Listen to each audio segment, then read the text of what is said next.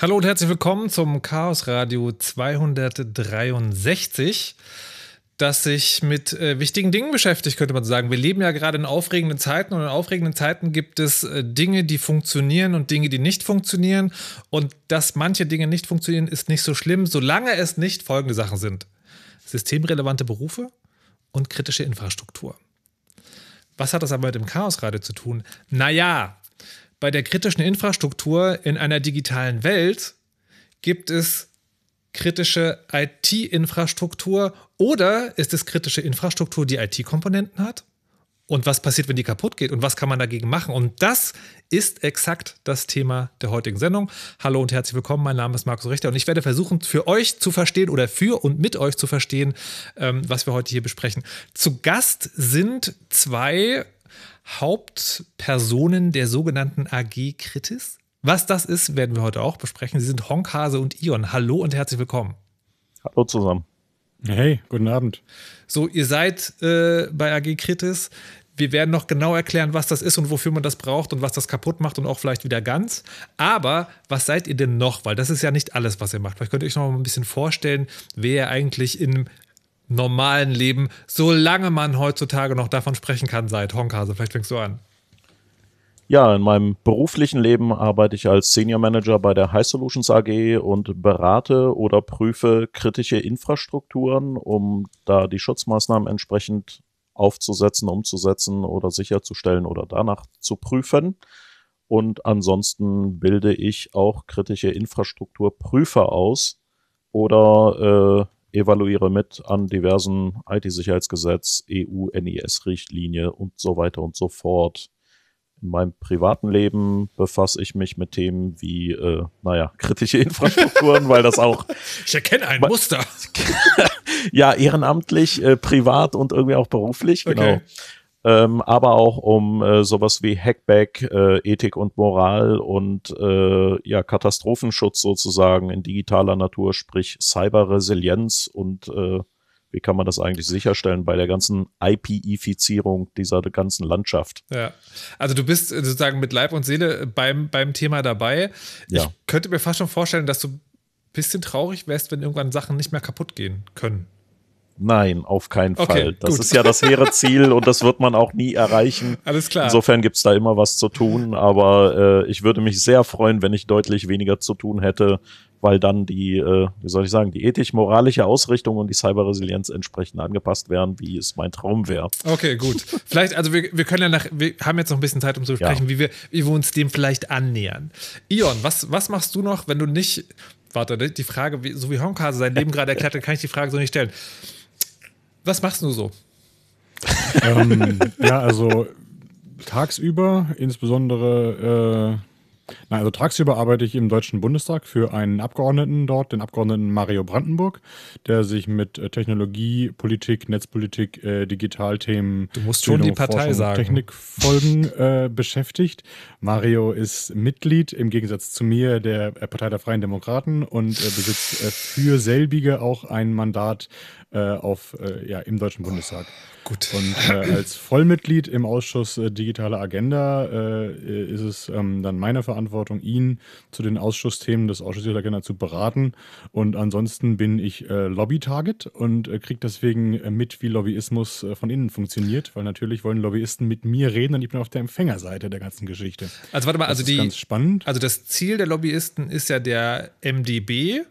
Richtig. Aber weil der viel zu tun hat. Der Weg ist über mich. Und der Weg ist über die Referenten und äh, sozusagen, ja, verstehe, verstehe, verstehe. Okay, wir machen heute. Na, ich weiß nicht, ob wir heute nicht keine Parteipolitik. Wir machen heute keine grundsätzliche Parteipolitik. So. Um das Auf gar keinen Fall. Sondern äh, dann, dann, kämen wir zu nichts, dann wäre diese Infrastruktur kaputt. Ähm, sondern wir wollen uns heute mit kritischer Infrastruktur. Ich würde vielleicht auch noch kurz sagen, was ja. ich in meiner Freizeit tue. Ach so, Weil in meiner warte Freizeit mal, spiele stopp. ich mit. Äh, Referenten von MDBs haben Freizeit? Ja, ich wundere mich äh, wenn auch. Wenn keine Sitzungswoche ist, kommt es vor. Also wenn okay. Äh, jetzt diese Woche, also dieses Jahr haben wir jetzt noch zwei sitzungsfreie Wochen. Ja. Wir haben jetzt den 29.10., falls Leute das im Nachhinein hören. Und den Rest der Wochen sind äh, komplett Sitzungswochen. Das wird sehr anstrengend. Aber es gibt auch sitzungsfreie Zeit und da hat man auch mal Freizeit, ja. Und in der Zeit kümmere ich mich und spiele gerne mit großen Maschinen. Äh, solche, die von äh, OT gesteuert werden tatsächlich. Äh, meistens große CNC-Fräsen oder äh, sonstige größere Maschinen, mit denen ich dann meine Freizeit verbringen möchte. Warte mal, größere Maschinen, die Dinge zersägen. Honkase beschäftigt sich damit, wie man Dinge nicht kaputt macht. Ja, Gibt es ja dann? Egal. Kritische Infrastruktur. Ähm, doch, weil vorher im Vorhinein auch in Twitter sozusagen die Hoffnung geäußert wurde, dass ich nicht im Nebensatz unterbreche. Das kann ich nicht versprechen, weil äh, das muss man vielleicht immer mal wieder dazu sagen. Ziel des Chaosradios ist ja, dass man am Anfang der Sendung keine Ahnung haben muss. Also wir fliegen nicht die ganze Zeit tief, aber wir fangen auf jeden Fall auf der Startbahn an. Und deswegen, bevor wir sozusagen sprechen, wie man Dinge nicht kaputt gehen lässt und was eigentlich die AG Kritis ist, fangen wir am Anfang an und fragen erstmal, wann ist eine Infrastruktur denn kritisch? Und was mich sozusagen bei der Beantwortung dieser Frage auch gleich interessieren würde, ist das denn ein juristischer Begriff, der auch in der Gesetzgebung irgendwie existiert? Oder ist das eher sozusagen ein Schlagwort, das man sich jetzt ausgedacht hat? Das ist eine hervorragende Frage, denn es gibt mehrere Sichtweisen auf die Begriffsbestimmung kritischer Infrastruktur. Ähm, fangen wir mal mit der EU an. Es gibt die europäische Direktive EU NES Directive. Äh, das ist europaweit die Anforderung, dass die Länder jeweils äh, definieren, was ist kritische Infrastruktur und wie schützen sie diese und so weiter. Ähm, Deutschland hat damals, 2015, ähm, warte, warte, warte, nee, stopp halt. Ähm, ja. ich, ich möchte erstmal beim, du wirst gleich lachen, gesunden Menschenverstand anfangen. Ja. Wenn ich kritische Infrastruktur höre und man da jetzt drüber spricht, dann stelle ich mir sowas vor wie explodierende Kraftwerke, mhm. alle Krankenhausbetten klappen gleichzeitig zusammen, weil irgendein Computer gehackt wurde und bringen die mhm. Menschen, die drin liegen, um. Äh, alle Ampeln sind gleichzeitig auf grün. So, das wäre jetzt, ohne es erstmal genau zu definieren, kritische Infrastruktur. Ist das die richtige Richtung, die sozusagen das, das assoziative Bild gibt? Oder reden wir von sowas wie, ähm, keine Ahnung, Bankencomputer? Da, dann fange ich andersrum an. Ich ja. wollte nämlich von oben anfangen, okay. aber dann fangen wir von ja, unten ja. an, wenn du es möchtest. Also, es gibt in Deutschland je nach Sichtweise sieben oder neun sogenannte kritische Infrastruktursektoren. Mhm. Ein Sektor besteht aus unterschiedlichen Branchen, die zusammengeführt wurden als einer. Mhm. Das eine ist offensichtlich Energie. Ja, Sektor Energie deckt mhm. also Übertragungsnetzbetreiber, äh, irgendwelche Tanklager, äh, virtuelle Kraftwerksbetreiber, sogenannte Aggregatoren und so weiter zusammen. Dann haben wir den Sektor Gesundheit, der sowas wie Warte, Pharma. virtuelle Kraftwerksbetreiber? Ja, ja, es gibt virtuelle Kraftwerksbetreiber, kannst, die. Kannst du, ohne die Sendung zu sprengen, das in drei Sätzen erklären, was das ist? Na, du gibst so, du kaufst sozusagen OEM-Strom bei den Produzenten, handelst den auf einer Stromplattform und äh, gibst dann dem Stromproduzenten den Hinweis, so viel nehme ich dir jetzt ab okay. und äh, verkaufst auf der Plattform, so viel wird jetzt mhm. verkauft. Okay. Und da man damit ja auch die 50 Hertz Frequenz aus dem Takt bringen könnte, wenn man jetzt plötzlich ganz viel kauft und gar nicht liefert. Ähm, also Strom muss immer Verbrauch gleich äh, äh, Produktion sein. Ne? Deswegen okay. musst du dann rauf oder runterfahren, je nachdem, wie viel die Menschen konsumieren. Und das ja, müssen die natürlich auch regeln okay. und sicherstellen, weil sonst hast du ein Problem. Wieder ja? was gelernt. Okay, also Energie, okay. Genau. Also wir haben den Sektor Energie, dann haben wir den Sektor Gesundheit. Da fällt sowas wie Pharma, Krankenhäuser, Labore und so weiter drunter.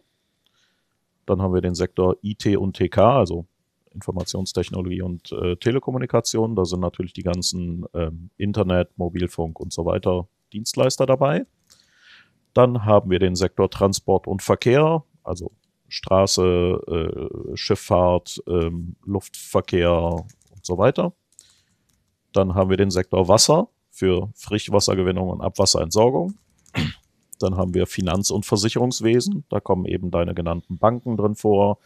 Ähm, Versicherungen, die halt äh, Dinge auszahlen müssen, ähm, das Börsengeschäft und so weiter.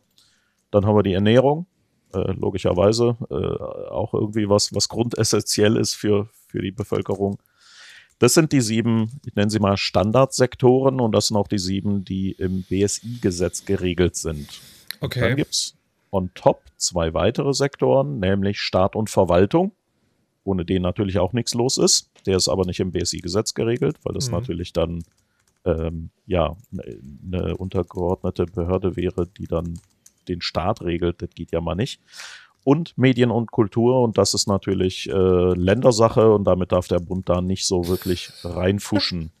Ja, das Gesetzliche muss man eben berücksichtigen. Also Warte, diese Seven of Nine sozusagen ja. gibt es. Warte mal, Energie, Medizin, Transport, ja. Ernährung, Banken, da ich bin schon wieder nicht mitgekommen. Was fehlt da noch? Also Energie, Gesundheit. Ja. IT und TK. Ja. Transport und Verkehr. Ja. Wasser. Ja. Finanz- und Versicherungswesen. Ja. Ernährung. Ja. Das sind die sieben. Und dann haben wir zusätzlich zu den sieben BSI-Gesetz geregelten ja. Staat und Verwaltung und Medien und Kultur. So, ähm, das ist jetzt schon, schon ein bisschen komisch, ne? weil das ist ja eigentlich alles. Also, wenn ich. Nein, nein, nein. Ne, nein, nee, nein. nee, stopp, halt. In meinem Kopf ja. nennst du diese neuen Begriffe und ich denke so, hm, das ist ja eigentlich alles. Und dann ist meine nächste Frage, ähm, das sind ja relativ große Begriffe. Ja. Und ich würde denken, nicht alle Teile dieser Infrastruktur sind kritisch. Also vielleicht müssen wir erstmal erklären, genau. was, was das heißt. Aber sozusagen, um das, was in meinem Kopf ist, sozusagen, also meine, meine Güte, der Bankensektor ist kritisch. Darüber könnte man nochmal gesellschaftlich diskutieren, aber okay. Ähm, wahrscheinlich ist es nicht so, dass wenn der Geldautomat um die Ecke ausfällt, dass das ein kritisches Versagen der Infrastruktur ist. Nein, das ist nee, aber nicht. wenn der genau. zentrale Server, der alle Geldautomaten cleart und äh, ja. denen erlaubt, dir das Geld auszuzahlen, wenn der wegbricht und dir kein Geldautomat mehr funktioniert, bundesweit, nirgendwo ja. mehr, dann äh, hast du binnen ein oder zwei Tagen ein größeres Problem, weil die Menschen anfangen, dann äh, Angst zu haben und sich zu versorgen, wenn sie an ihre Barmittel nicht mehr rankommen. Indem sie äh, zum Beispiel looten. Stopp. Ähm, kann man diese Grenze festziehen? Also kann man sagen, also ist kritische Infrastruktur also immer ein High-Level-Problem? Also Na, ist, es, ist es so, dass in der Kritis-Verordnung, das ist eine Verordnung, die an diesem BSI-Gesetz dranhängt, genau reguliert ist, welche Anlagenkategorie kritisch ist und welche nicht. Mhm. Und ein Geldautomat als Einzelkomponente fällt da nicht drunter, mhm. weil er keinen Skaleneffekt hat. Mhm. Und selbst wenn du in ganz Berlin die Hälfte aller Automaten kaputt hast, hast du immer noch die andere Hälfte. Mhm. Das ist auch nicht kritisch. Mhm. Was aber kritisch wäre, ist, wenn das Clearing oder das Settlement-System im Hintergrund oder äh, das Autorisierungssystem im Hintergrund ausfällt oder das System zur Aufbereitung eines POS-Terminal-Betreibers, dann hast du das Problem, dass eine zentrale Komponente im Hintergrund ausfällt und damit du einen kritischen Infrastrukturengpass bewirkst. Und dann hast du ein Problem. Es geht also immer um die zentralen hm. Kernkomponenten, das Kernbankensystem zum Beispiel, ne? Äh, wo, du, wo du dein Konto gepflegt kriegst. Ähm, das ist relevant, nicht äh, die Einzelkomponenten da draußen. Ist das, ja. äh, ist das eine harte Grenze, dass man sozusagen über den Daumen gepeilt sagen kann, okay, wenn es so und so viele Leute gleichzeitig betrifft, ist es kritisch? Oder ist es auch ein Zusammenspiel zwischen genau. Größe und Zeit? Also ich sag mal platt, wenn, äh, wenn, wenn der Zentralbankenserver für eine Sekunde ausfällt, okay. Wenn es ein Tag ist, nee. Ähm, nein, es ist so, dass in der, in der Kritis-Verordnung geregelt ist, wenn du mehr als 500.000 Menschen oder Personen mit ja. dieser Dienstleistung versorgst, dann bist du kritischer ah, Infrastrukturbetreiber. Okay. Das heißt, nicht jedes Autorisierungssystem ist automatisch mhm. kritisch, sondern du hast mehr als 500.000 Menschen in der Versorgung. Und das äh, definiert sich auch in dieser Kritis-Verordnung, weil die Berechnungsformeln zur Ermittlung, du kannst ja nicht sagen, wie, wie stellst du jetzt fest, dass, je, dass du mehr als 500.000 Leute versorgst? Da gehst du ja nicht über, ich habe 500.000 Konten, das machst du spätestens bei Kanalanschlüssen für die Abwasserversorgung nicht, weil du hast nicht 500.000 Personen angeschlossen, sondern mhm. Haushalte. Aber du kannst eine, einen, äh, ein Bemessungskriterium benennen, nämlich jetzt, um bei den Banken zu bleiben, Anzahl der Transaktionen im Jahr, die durchschnittlich ein Mensch durchführt. Und dann hast du sowas wie, ähm, keine Ahnung, äh, 30 Transaktionen im Jahr für, äh, hast du nicht gesehen, äh, äh Arten und Formen, mal 500.000 macht 15 Millionen. Wenn du also mehr als 15 Millionen Transaktionen in dieser Art und Form mit deinem System machst, dann ist es eben eine Anlage im Sinne der kritischen Infrastrukturen aus diesem BSI-Gesetz und der Kritis-Verordnung. Hm. Also das heißt aber, für die theoretische Diskussion, wenn man nicht allzu sehr ins Detail gehen will, kann man sich das so als Kenngröße vorstellen. Diese halbe Million genau. sozusagen. Okay. Ja, exakt. Das ist, genau. ja, das ist ja ungewöhnlich handgreiflich. So, jetzt ist das, jetzt sind wir aber ähm, auch schon mittendrin in sozusagen im juristischen Begriff. Jetzt seid ihr ja, ähm, ich sage mal, aus dem hackerfinen Umfeld, wo ja häufiger mal auch gesagt wird, naja, das, was in Gesetzen steht, ist nicht unbedingt das, so wie wir das einschätzen würden. Ist es genau. für euch, wie das definiert wird, zufriedenstellend oder würdet ihr das anders, anders machen? Ich muss jetzt schreiend aus diesem Raum laufen, oder? Und mit den Händen über dem Kopf wedeln. ich weiß absolut, es nicht. Ich, vielleicht sagst du auch, nein, das ist super. Nein, es ist ein Albtraum aus ganz vielen Sichtweisen. Okay. Also du hast ja gerade schon gesagt, ja, äh, das, das ist ja so vollständig in meinem Kopf und da habe ich ja schon vehement Nein gesagt. Ja. Ne? Also was da zum Beispiel fehlt, ist sowas wie die Entsorgung. Ja, wenn wir keine, keine Müllabfuhr haben und keine Entsorgung, dann haben wir ganz schnell so eine Art Pandemie. Zwei. Ähm, mhm. Die Entsorgung ist tatsächlich auch ein Thema, was demnächst auf diese Agenda kommen soll, aber die fehlt. Mhm. Der Sektor Chemie ist komplett nicht vorhanden. Chemie, Industrie und Unfälle sind unkritisch anscheinend für Deutschland. Mhm. Und äh, Großforschungseinrichtungen und Großforschungsanlagen sind auch ein heikles Thema, wurden aber auch äh, ja, nicht adressiert in Deutschland. Wenn wir jetzt schon in dieser Diskussion, mir fällt gerade auf Medien und Kultur, wenn ich das mit einer halben Million zusammentue, das wirkt ja dann so, als hätten die Lobbyisten für große Medienhäuser das, das festgelegt. Nein, nein, oder ist es da ein bisschen anders geregelt? Kultur ist an der Stelle viel, viel weiter und äh, auch genau. enger also bezieht sich eher so auf staatliche Einrichtungen, so ein, genau. Notfunk oder so ein äh, öffentlich-rechtlicher Radiosender, der in der Krise dann immer noch äh, Dinge erzählen kann. So. Mhm. Und das ist auch alles genau. äußerst, das ist auch nicht gesetzlich so schön festgelegt wie in den anderen sieben Sektoren. Okay, da, da, da, es gibt ja. das Interpretationsspielraum. Ja? Großen. Also, ich möchte ja. zu Honkaso noch ganz kurz ergänzen. Äh, ja, sieben Sektoren äh, sind zu wenig so. Mhm. Da fehlen welche, das hat er richtig gesagt. Darüber hinaus müssen wir uns aber auch die Grenzwerte anschauen und sie vielleicht auch sektorspezifisch betrachten. So, genau. äh, wir, wir wissen zum Beispiel, dass wir ähm, wenn wir alle Ressourcen, die wir haben, poolen, können wir bei Wasser eine halbe Million abfedern, indem wir LKWs mit Tankwagen fahren lassen. Das mhm. haben wir mhm. schon mal ausprobiert in einer kleineren Skala. Mhm. So, äh, wir wissen aber äh, äh, auch, dass vielleicht der Grenzwert für ein Krankenhaus bei 30.000 Betten, ja, vielleicht doch ein bisschen hoch ist, so für äh, Metropolregionen. Genau, äh, genau 30.000 Betten, sondern Belegungen. Mhm. So, äh, und äh, da, in meinen Augen muss man sich jeden Sektor einzeln anschauen und sagen, passt ja. das? Können wir das kompensieren? Das ist ja jetzt nicht, äh, bei diesen Kritis-Schwellwerten geht es ja nicht darum, ähm, ist es kritisch oder nicht, sondern äh, haben wir im Rest des Staates genügend Ressourcen, um einen Ausfall einer bestimmten Größenordnung zu kompensieren. So. Und das ist aber nicht ausreichend erforscht. Da haben wir diese 500.000 sich aus dem Arsch gezogen und gesagt, die sind jetzt so. Ja. Okay. Ähm, um das noch zum Abschluss zu bringen und sozusagen wieder da anzukommen, wo du angefangen hattest, Honkhase, die, ja. das ist also sozusagen die deutsche Idee davon, das zu, ähm, das zu definieren und das gibt es aber auch auf EU-Ebene. Genau, die, die Deutschen haben das definiert im IT-Sicherheitsgesetz und die EU hat das ähm, sozusagen als Direktive auf, auf europäischer Ebene ähm, festgelegt, dass man das landesweit umzusetzen hat, jedes Land für sich. Deutschland ist da schon relativ weit vorn, die anderen ziehen durchaus auch nach. Ähm, und äh, die Amerikaner zum Beispiel haben das vor vielen, vielen Jahren schon definiert. Ne? Die haben kritische Infrastrukturen, die haben sogar 16 einzelne Bereiche daraus definiert, aber die haben auch sowas wie Wasser und Abwasser getrennt dargestellt. Ne? Ähm, insofern ja, gibt es auch diese EU-Sicht und ähm, ja, man, man wird sowohl aus EU-Sicht als auch aus deutscher Sicht jetzt eine Anpassung machen, weil die EU-NES äh, wird gerade neu konsultiert.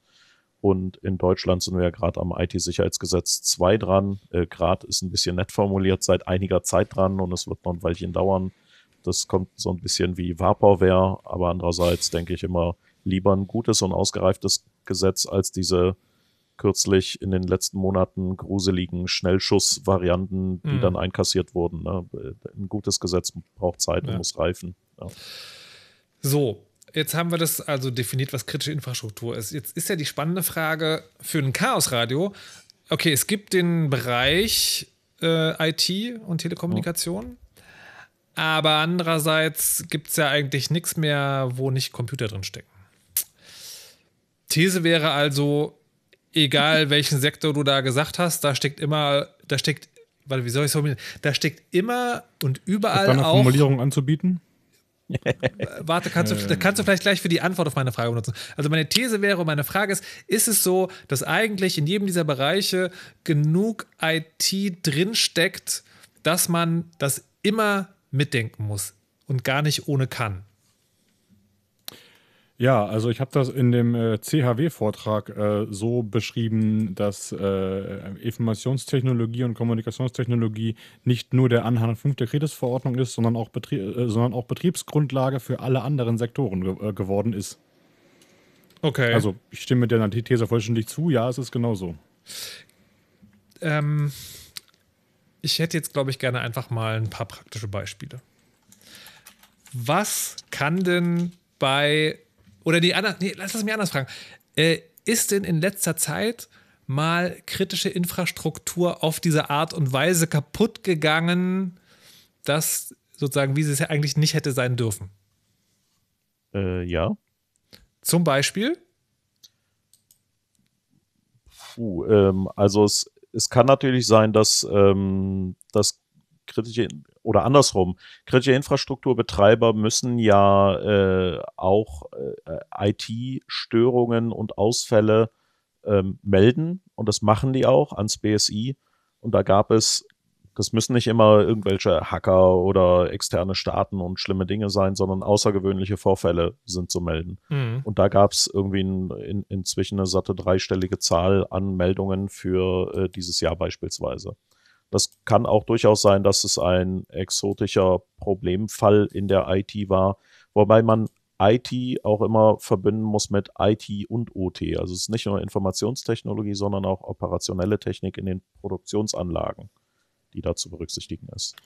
Du hast sehr viel gesagt, aber die, meine, die, also sagen, die konkrete Antwort auf meine Frage geschickt umschifft. Kannst du ein Beispiel sagen?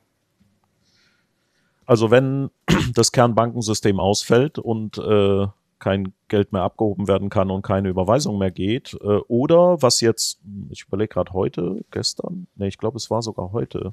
Target 2 ist ein SWIFT-System. SWIFT ist äh, ein, ein, äh, eine Funktionalität, um über dieses SWIFT-Netzwerk äh, Interbanken-Exchange zu machen, länderübergreifend. Ein eigenes Chaos-Radio zu, kann ich sehr empfehlen, schreiben wir in die Show Notes. Ah, okay.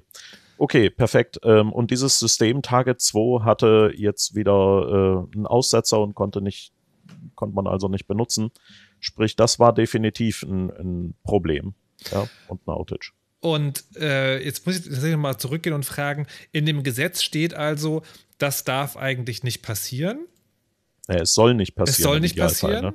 Genau. Was passiert, wenn es doch passiert? Werden dann die Betreiber, denen das passiert, verknackt?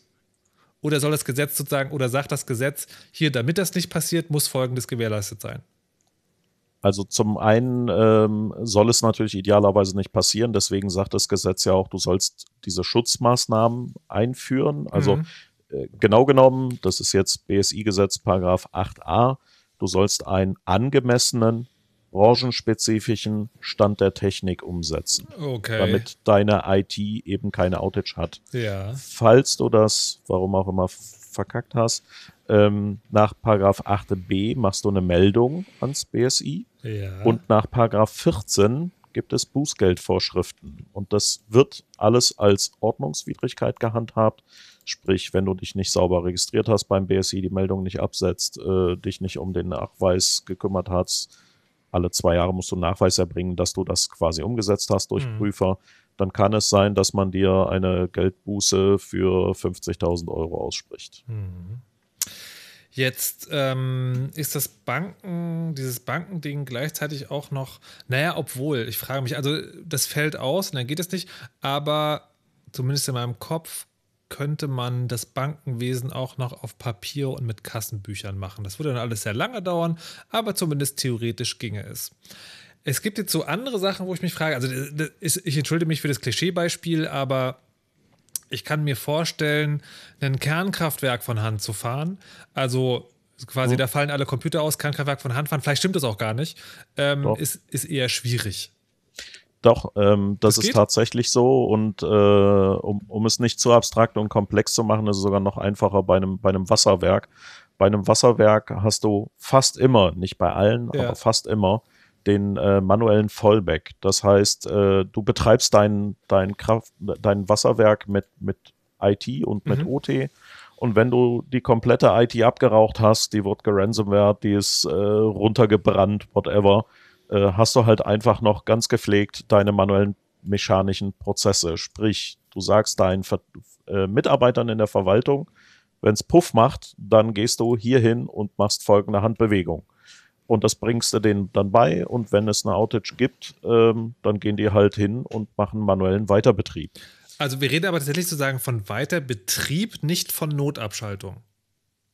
Genau, das Ziel und Sinn und Zweck einer kritischen Infrastruktur ist ja diese immer aufrechtzuerhalten. Ja. Ne? Die Versorgung. Und zwar die Versorgung mit der sogenannten kritischen Dienstleistung. Die, die KDL, die kritische Dienstleistung, ist ja das, was die Bevölkerung braucht, um mhm. im, im gemeinsamen Wesen zu leben. So. Ähm, sprich, du brauchst äh, Essen, du brauchst Trinken, du brauchst Abwasserentsorgung, du brauchst äh, Energie. Ne? Ähm, und genau da das ist zu schützen. Sprich, wenn du also dafür sorgen kannst, dass du mit diesem manuellen und mechanischen Betrieb die Produktion aufrecht hältst, alles gut. Das ist der Fallback. Was mir gerade auch auffällt, ist, wenn wir über kritische Infrastruktur reden, dann reden wir immer über Dinge, die erst durch längeres Ausbleiben Schaden anrichten. Und das ist gar nicht sozusagen das klassische, äh, hier, da explodieren irgendwo Sachen oder zählt das auch dazu? Also kann auch dazu zählen, wobei Explosion, die müsste ja durch eine IT-Störung bewirkt werden. Ne? Ähm, das, das Gesetz, dieses BSI-Gesetz, kritische Infrastruktur, adressiert ausschließlich ein, eine, äh, ein Versorgungsengpass oder Versorgungsausfall hm. dieser kritischen Dienstleistung bedingt durch IT-Störungen. Ne? Jetzt bin ich verwirrt. Ich dachte jetzt seit dem Anfang der Sendung, dass es bei kritischer Infrastruktur erstmal generell um kritische Infrastruktur geht, aber es geht schon ganz explizit über die, um, um die IT-Bestandteile von kritischer Infrastruktur. Genau. Ja. Also, das ist ja das, was ich anfangs auch meinte mit unterschiedliche Sichtweisen. Wenn du nämlich jetzt das Bundesamt für Bevölkerungsschutz in der Katastrophenhilfe fragst, mhm. werden die sagen, na, Chemie ist sowas von kritisch, das kannst du dir gar nicht vorstellen für uns. Ja. Und äh, wenn wir ein, ein Großschadenslager haben oder einen Gefahrguttransport, der in die Hose gegangen ist, dann ist das für die auch kritisch aus Bevölkerungsschutzsicht ne? oder auch THW mhm. oder wer auch immer da loshüpft. Mhm. Ähm, das ist aber nicht ein IT-bedingter Vorfall. Und das ist halt das, was man okay. ähm, sozusagen als Cyber-Cyber im in diesem Paragraph 8a BSI-Gesetz abgedeckt hat. Ja, jetzt, jetzt, hast du gerade erklärt, also es gibt sozusagen bei vielen Dingen und anscheinend, wenn ich es richtig verstanden habe, äh, auch bei Kernkraftwerken ähm, ja. den Handhebel oder wahrscheinlich zwei oder drei. Ähm, aber gibt es denn auch in diesen kritischen Infrastrukturen Dinge, wo, wenn die Technik weg ist, dann ist das Ding am Arsch, um Ion zu zitieren. Äh, ja, und äh, es gibt Beispiel? auch Dinge, die am Arsch sind, wenn die Technik nicht da ist, weil du dann halt einen Versorgungsengpass hast. Ich gebe dir ein banales Beispiel, Flugabfertigung, ja. Du hast irgendwie deine, deine Flugzeuge, die äh, damals vor dieser Pandemie, ne, man erinnert sich vielleicht noch grau. Diese großen die, Vögel aus Metall, die durch die Lüfte. Ja, genau. so, und äh, das war ja so, dass die in einer kurzen Taktrate an, ans Gate gedockt sind. Alle Mann raus, einmal durchfegen, alle Mann rein, zack in die Luft, weil die Philosophie ist ja äh, in, in dieser Branche, ein Flieger verdient Geld in der Luft, nicht mhm. auf dem Boden. Ja. Deswegen ist die Turnaround-Zeit immer kritisch, möglichst schnell die Kiste wieder hochkriegen. Wenn du einen Totalausfall deiner zentralen Infrastruktur hast, kannst du aber nicht sagen, oh well, steig mal alle ein, wird schon passen. Du musst ja auch gesetzliche Vorgaben äh, einhalten. Wer mhm. steigt ein? Es darf kein, äh, kein äh, Gepäck ohne den zugehörigen äh, sozusagen Besitzer fliegen. Wenn, wenn der Besitzer nicht antritt, musst du das Gepäck wieder rausholen. Ich wünsche, es wäre ähm, umgedreht auch so. ja, manchmal. Aber wenn das alles also, wenn, wenn deine zentrale Infrastruktur dieses Check-ins äh, flöten ist, mhm. dann fangen die auch an, die Papierprozesse rauszupulen. Nur, äh, du hast dann Chaos an den Flughäfen, kaskadiert, ne? Bei einem macht es richtig Puff und dann auf einmal sind überall Verzögerungen. Und du hast dann halt ausgefallene Flüge, verspätete Flüge, du hast ein Delay über den ganzen Tag, manchmal über mehrere Tage.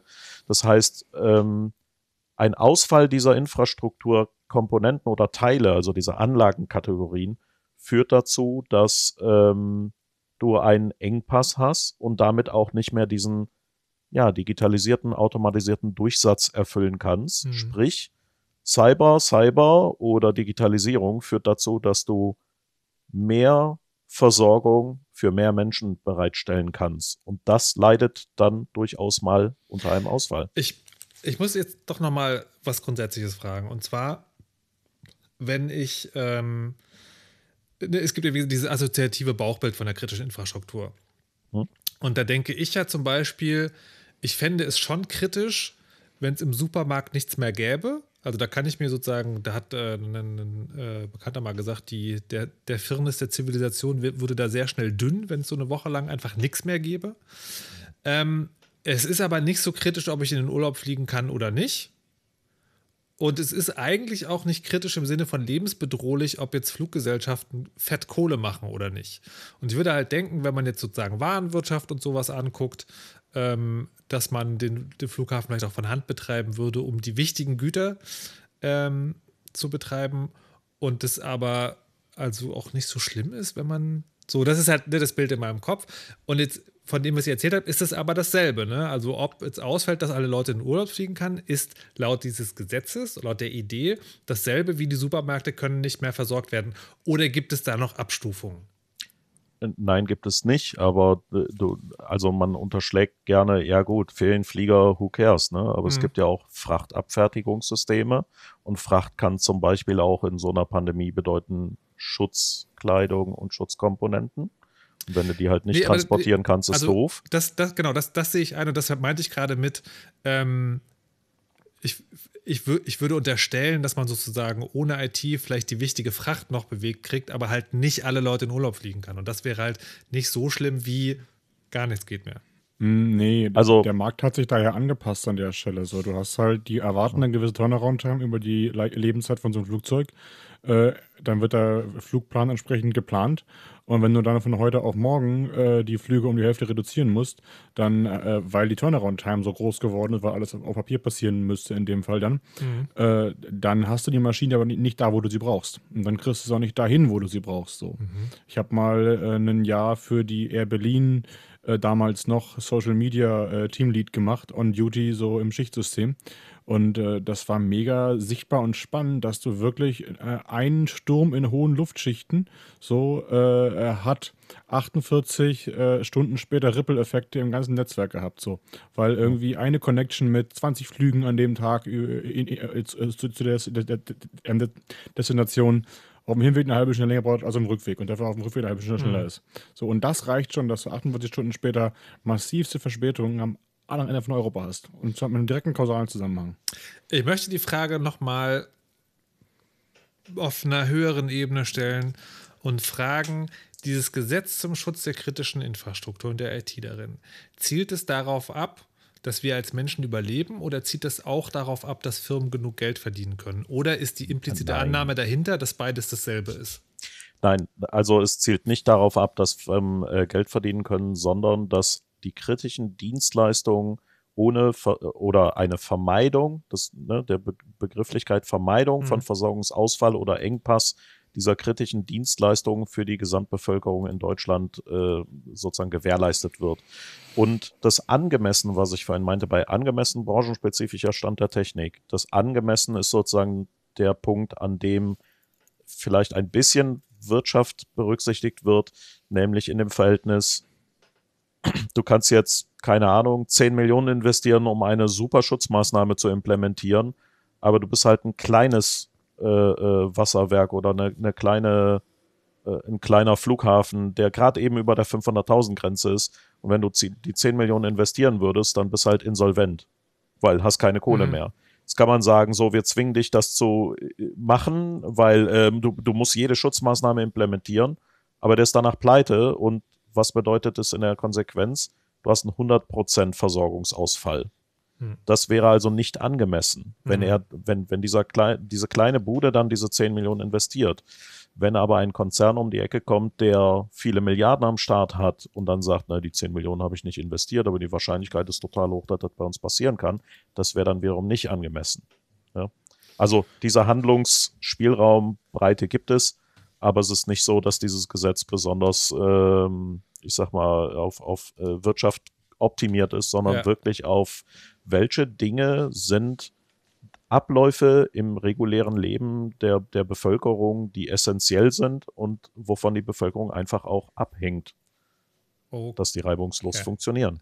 Okay, dann haben wir bis, äh, bis zu dieser Stelle schon mal eingekreist, was das eigentlich ist und was es können soll. Und ich würde dann gleich, glaube ich, zu der Frage zurückkommen, wie man das kaputt machen könnte und was da die Gefahren sind. Bevor das passiert, ähm, hören wir aber eine kleine Musik, die zumindest namentlich auch zum Thema passt. Defect Compiler von Hellstar.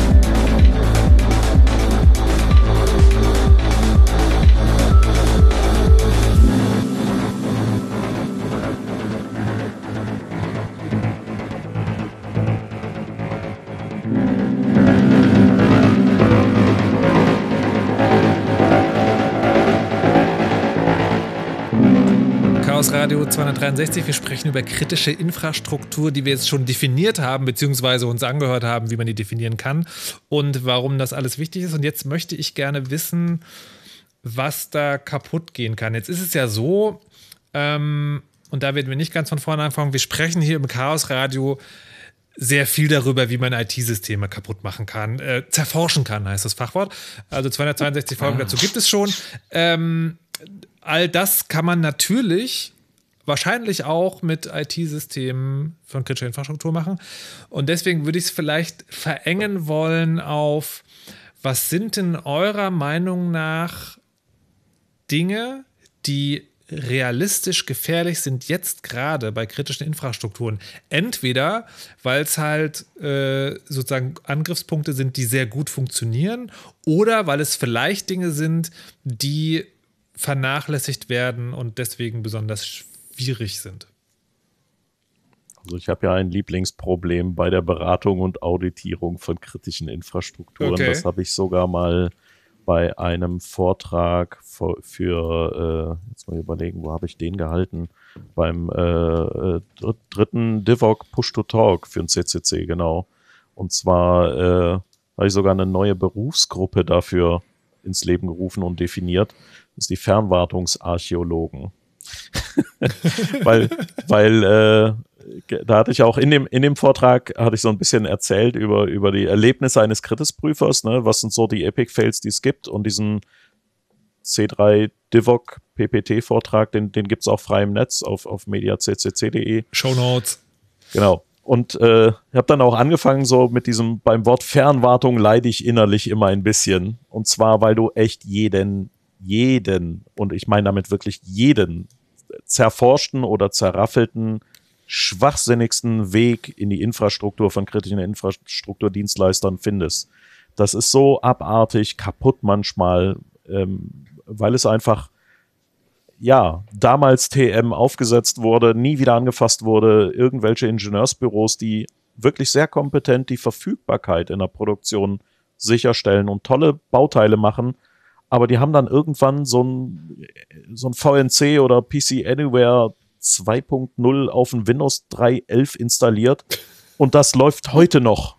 So, ja, du lachst, das Fernwartungsarchäologie. Ich habe nicht gelogen. Also so, ne? ich, nur, nur, nur, kurz, um das zu ja. erklären. Also äh, VNC und PC Anywhere, das sind ähm, Softwareprodukte zur Rechnerfernbedienung, die, ich sag's mal ganz diplomatisch, in die Jahre gekommen sind. Well, yes. Und die so ein bisschen ähm, also ich glaube, das Beispiel, das ich wählen würde, ist, ein Brief gilt ja als sicher qua gesellschaftlichem Vertrag, dass man den nicht aufmacht. Wenn man aber Dinge wirklich, wirklich, wirklich, wirklich, wirklich, wirklich, wirklich, wirklich, wirklich geheim halten will, würde man sie nicht in einen Papierumschlag packen. Und das, das was ich als Fernwartung. Weil das ja Plaintext genau. Das wollte ich gerade sagen. Das, was ich da erlebe, ist die Postkarte. Es ist noch schlimmer. Ja. Okay. Ähm, also, das ist wirklich ein Weg rein in die Infrastruktur. Ganz, ganz übel und fies. Und viele neigen auch dazu, nicht ihre Produktionsumgebungen, so wie man es eigentlich machen sollte, entweder komplett per AirGap abzuschotten oder zu sagen, äh, ich habe hier auch einen sauberen getrennten Firewall-Weg, sondern eher so, da steht irgendwie so eine Firewall dazwischen und die lässt viel durch und dann Aber passt ich, das schon. Das, ich wollte das mal äh, da wirklich hm. gerade grundsätzlich fragen, weil, die, also genau, die eine Sache, die ich ja hier gelernt habe im Chaos Radio ist, wenn es ein äh, IT-System ist, dann kann es auch kaputt gehen. Und mhm. die Chancen, dass man das absichtlich kaputt gehen lassen kann, sind auch relativ hoch. Ist mhm. deswegen, und da wäre für mich der logische Konsequenz, also wenn ich kritische Infrastruktur habe, dann möchte ich genau diese Air Gap, was du gesagt hast, das bedeutet ja, es gibt keinerlei Verbindung zum Netz, sondern wenn ich das System ran will, dann muss ich hinfahren.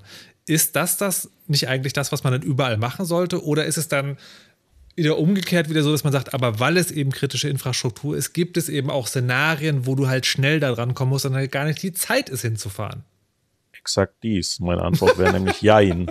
Also, was du bei einem, bei einem äh, Kernkraftwerk machst, ist, nein, du kannst nicht aus dem Internet die Brennstäbe rauf runterfahren. Ja, völliger, völliger Humbug. Ja. So, du kommst schon vielleicht in die Produktion noch, aber um das wirklich rauf runterzufahren. In einem, in einem Kraftwerk gibt's ja auch äh, ganz nebenbei noch Safety-Funktionalität und Safety-Schnellabschaltungen. Ähm, in, in jedem, wirklich in jedem Kraftwerk ist eine eine Funktionalität von wenn diese und diese Regelungen so sind, dann ist das irgendwie komisch und es gibt so eine Art Nulllinie.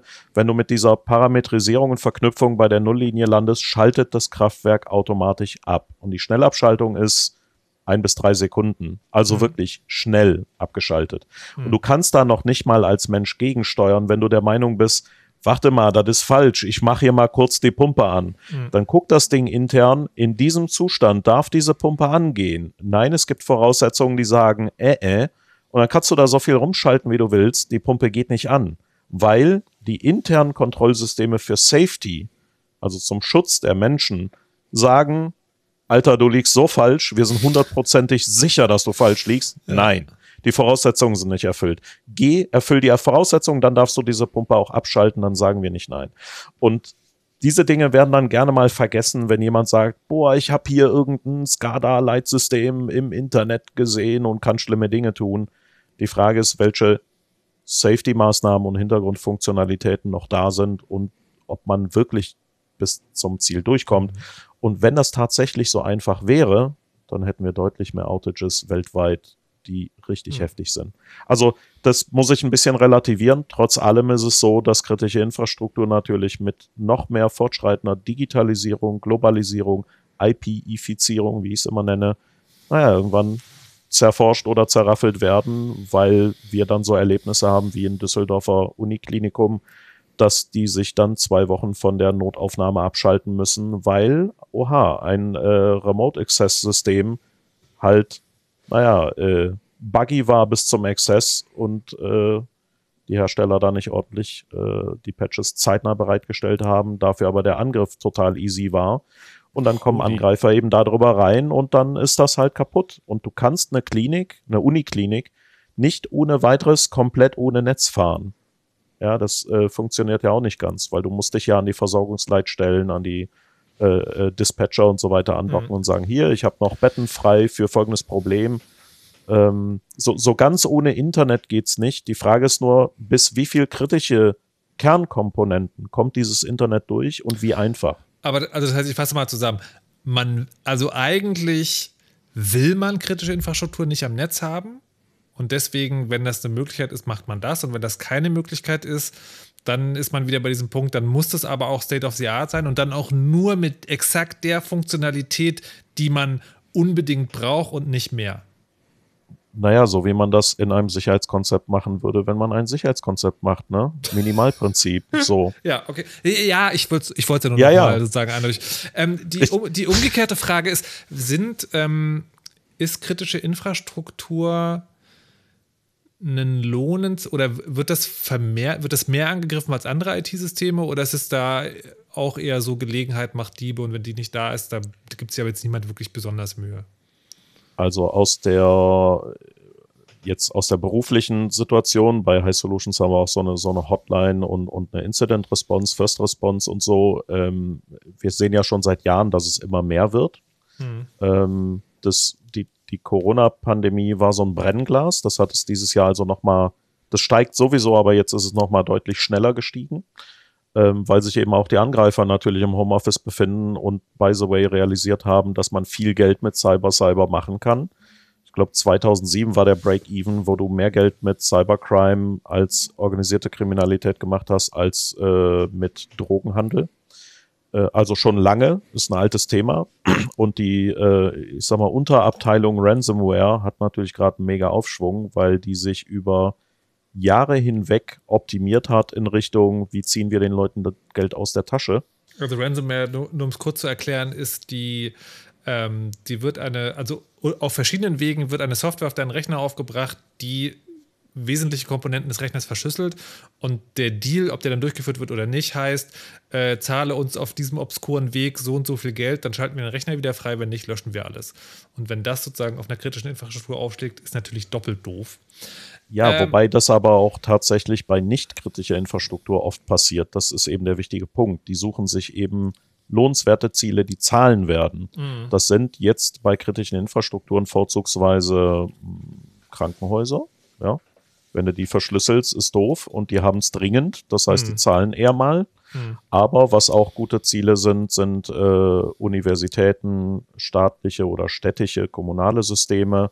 aber eben auch Produktionsumgebung von soliden Mittelständlern, weil die haben Kohle, die haben, die haben durchaus ein paar hunderttausend bis Millionen.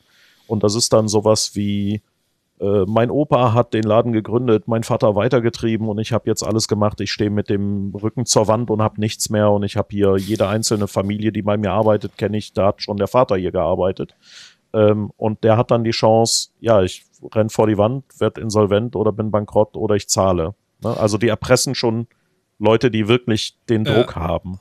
Ja. Ich habe alles gemacht außer IT-Sicherheit und damit würde ich tatsächlich sozusagen in den nächsten, ins, ins nächste Thema gehen wollen, weil mhm. ähm, also mein vielleicht leicht zynischer Blick auf die Gesellschaft ist ja der. Es gibt äh, Menschen, die in unserem System Geld verdienen und die werden mehr oder weniger vom Gesetz reguliert. Also in aller möglichen Hinsicht, ne? Also was Sicherheitsanforderungen an die Produkte, die sie verkaufen, Steuern, die sie zahlen sollen. Also es gibt so ein, es gibt so einen Gesellschaftsvertrag, der durch Gesetze ausformuliert wird, was denn eigentlich Leute machen sollen. Und was dann passiert ist, dass diese Gesetze in der ähm, ich sag mal, für die Gesellschaft schlechtestmöglichen äh, Lesweise interpretiert werden, dass man ja. eben keine Steuer zahlt, dass man die Sicherheitsvorschriften nur so weit erfüllt, wie es unbedingt ist, damit die Produktionskosten nicht steigern und so weiter und so fort.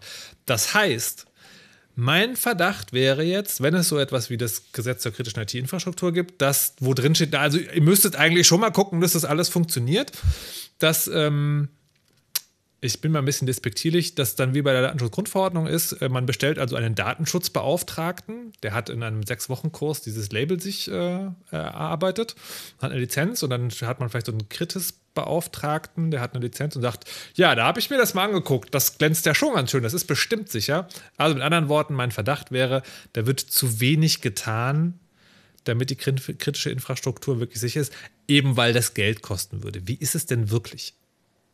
Also zur Hälfte ist es so. Die mhm. andere Hälfte ist, dass du so viele Gesetze, Vorgaben, Regulatorien und Dinge an der Backe hast, dass du auch irgendwann nicht mehr durchblickst bei einer kritischen Infrastruktur. Naja, ganz ehrlich, okay, du zu Hause, ja? ja? überleg dir mal, wie viel Geraffel habe ich eigentlich zu Hause? Ein Receiver, der am Netz ist, ein, ein Smart TV, äh, mehrere Handys für alle Leute, die hier wohnen.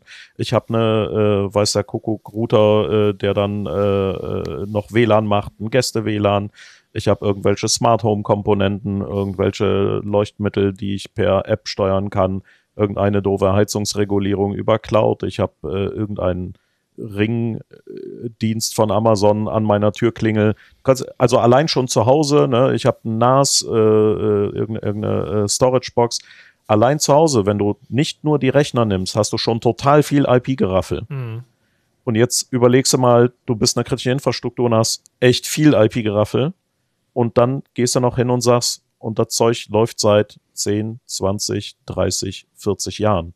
Und wird die noch 10, 20, 30, 40 Jahre laufen. Genau, die Mitarbeiter sind nicht mehr da. Du hast also eine Historie, die du nicht so ohne weiteres durchblickst oder mal eben abschneiden kannst und sagst, ey, der Hersteller ist insolvent gegangen und den gibt's gar nicht mehr, äh, ja, dann reißen wir mal die Baugruppe raus und stecken eine neue rein. Würde heißen, du musst die Produktion stoppen, die Baugruppe austauschen und dann wieder in Betrieb nehmen, musst aber auch dann die ganzen Safety-Vorschriften, Regularien, weiß der Kuckuck was darauf feintunen. Du hättest Wochen oder Monate eines Ausfalls. Wenn du jetzt ein, ein also wenn du einen Kernspintomographen eines einer einer Uniklinik nimmst, ja, yeah. da läuft meistens sowas wie ein Windows 98 drauf. Warum? Weil der Hersteller so ausliefert. Das ist mal zertifiziert worden und damit erfüllst du die medizinischen Vorgaben für Komponenten im oder am menschlichen Körper. Punkt. Hilfe. Weil, Aber so. warte mal, du hast, du hast die ganze Zeit immer gesagt, was nicht gemacht wird. Was wird denn gemacht? Und wer, macht wer macht überhaupt irgendwas?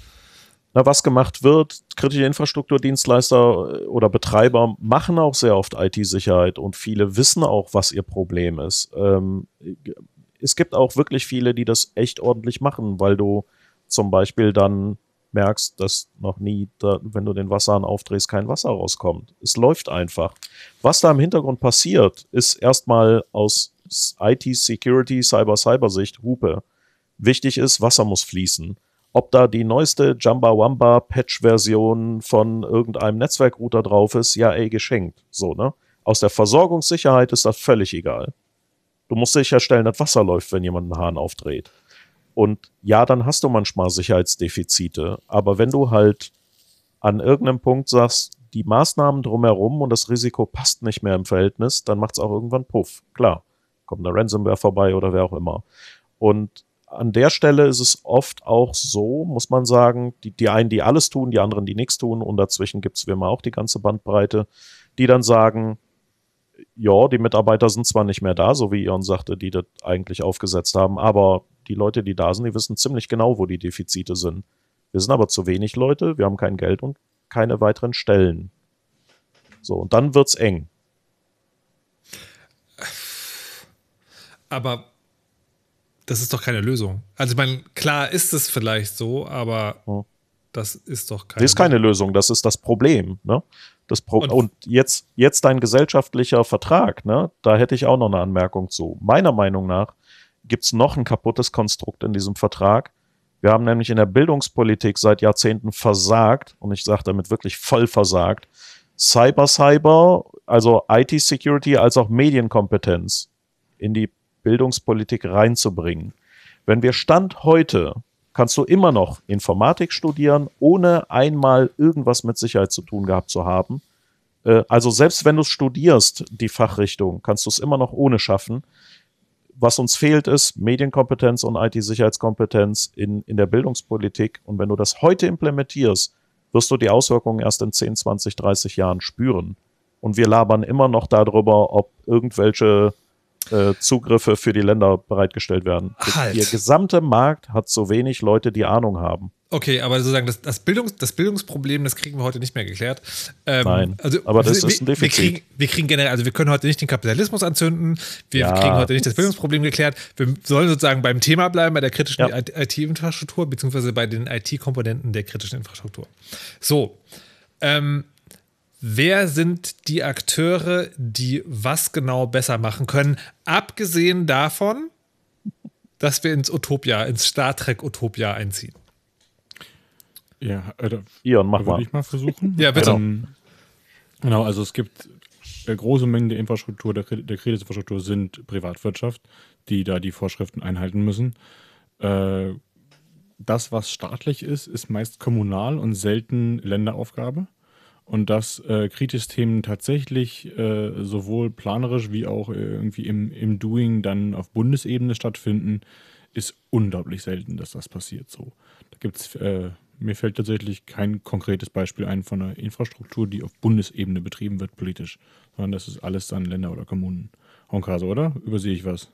Ja, doch, passt. Aber ähm, ich habe ich hab gleich eine Nachfrage. Wie sinnvoll ist das denn, dass das sozusagen bei den Kommunen liegt? Weil ich, also gerade IT-Systeme sind ja meiner, meinem gefährlichen Halbwissen nach sozusagen eher standardisierbar. Ähm, beim hm. Bildung ist ja Ländersache, das ist auch so eine schöne Diskussion, da kann man auch sagen, ja, es gibt regionale Unterschiede, meinetwegen. Aber ist es denn bei IT sinnvoll, dass das bei den Kommunen liegt? Das ist ja in dem Fall nicht IT, das ist ja Infrastruktur, die auch von IT gesteuert werden ja. könnte. Aber, aber im Regelfall aber, gesteuert wird so. Und das, das, sind ja Stadtwerke am Ende des Tages so. Du kannst ja. jetzt ja nicht sagen, die Stadtwerke bei mir im Wohnort äh, machen wir jetzt zu, wir bündeln das, fusionieren das und machen äh, pro Land eins. So, das nee, geht ja schon mal nicht, weil die, dafür liegen die Kabel und die Rohre und, und die Ventile nicht und äh, die Pipelines. Deswegen musst du das schon dann auf der kommunalen Ebene machen. Das war nicht das, was ich sagen wollte, weil das finde ich tatsächlich sehr, sehr einsichtig. Aber der Punkt ist, äh, es gibt doch nur endlich viele IT-Komponenten für Wasserstadtwerke. Und wäre es da nicht sozusagen sinnvoll, eben weil das dann ja eher standardisiert ist, dass das auf einer höheren Ebene verhandelt wie, wird? das habe ich nicht verstanden, wie standardisiert und es gibt nur eine endliche Menge Komponenten. Also nochmal, jede kritische Infrastruktur, die du da hast, jeder Betreiber existiert seit gefühlt Ewigkeiten. Und die Historie ist so gewachsen, wie sie gewachsen ist. Du glaubst doch nicht, dass da echt alles immer total standardisiert ist und eine, ein, ein Stadtwerk wie das andere aussieht. Noch nicht, aber meine Frage wäre gewesen, ob es nicht sinnvoll wäre, ob es nicht sinnvoll wäre, ab jetzt an einer sozusagen solchen zentralisierten Struktur zu arbeiten. Ion. Du möchtest also überall zentral Microsoft Windows einführen für immer, bei allen, als monolithisches Konstrukt? Also von der Heterogenität hast du ja auch eine Varianz bei Risiken und Ausfällen, ne? Denk dran. Du möchtest also, nicht unbedingt alle nach Idealstandard aufgebaut haben, weil wenn ein Problem es existiert und es kaskadiert, dann hast du eine Großschadenslage. Jetzt kommen wir langsam in die Richtung, was macht eigentlich die AG Kritis, ne? Cyberhilfswerk. Ähm, sowas willst du ja eigentlich nicht dass eine also, Baugruppe überall eingesetzt da, wird. Da würde ich, da würde ich sozusagen politisch dagegen argumentieren und fragen wollen, wenn jede Kommune selbst entscheidet, wie sie die kritischen IT-Bestandteile ihrer Infrastruktur schützt, dann ist die Wahrscheinlichkeit, dass Microsoft ankommt und sagt so, hey Leute, guck mal, wir haben hier diesen voll geilen Microsoft Windows 98 Wasserkraft-Stadtwerk äh, Pömpel und wenn ihr den einbaut, dann zahlen, dann geben wir noch zwei Computer für das PC-Kabinett an eurer Schule. Genau, äh, also nein, weil das eine Wasserwerk hat ja sein äh, Pumpwerk 1920 gekauft. Ja. So, und betreiben das bis heute. Okay. Äh, ich übertreibe nicht, das sind äh, erwartbare mhm. Lebensdauern. Okay. So, und das andere Wasserwerk äh, hat irgendwie sein Pumpensystem 1970 neu gemacht, äh, muss aber auch noch äh, drei Hebewerke betreiben, um Abwasser aus einer Talsenke dahin zu befördern, wo das, naja, die Abwasserentsorgung ist. Mhm. Und er hat deswegen grundsätzlich andere Voraussetzungen. Mhm. So, und äh, das, das ja. eine Wasserwerk äh, kriegt das hin, dass dazwischen eine äh, Faser äh, liegt. Äh, von mir in diesem hypothetischen Gedankenbeispiel eine ganz spezielle Faser, die in einem Röhrchen verlegt ist, in dem ein Schutzgas läuft, wo du detektieren kannst, wenn der Druck abfällt. Weil wenn das also irgendwie beschädigt sein könnte, dass du es vorher weißt. So äh, es alles, kannst du kaufen für teuer Geld, machen wir an anderen Stellen auch so. Und das andere Wasserwerk sagt, nö, hier ist ein Berg zwischen, das geht nicht, das Geld haben wir nicht, machen wir mal Richtfunkstrecke. So, und dann kaufen die sich halt ihren Zeugs zusammen, dass die ihre äh, Systeme äh, an den Start kriegen und äh, steuern können. Und dann hast du ja nicht nur so dieses, oh, wir kaufen jetzt zentral das irgendwo ein und dann hängst du in der Hotline. Nee, da willst du ja eigentlich am liebsten den lokalen Ingenieur haben, der ein Dorf weiter wohnt, der im Krisenfall halt auch dann nachts um zwei geweckt werden kann und da mal kurz rauskommt, der das alles gebaut hat. So, und der dir ganz genau sagen kann, äh, in welchem Leitsordner das Passwort für die Richtungsstrecke steht. ja?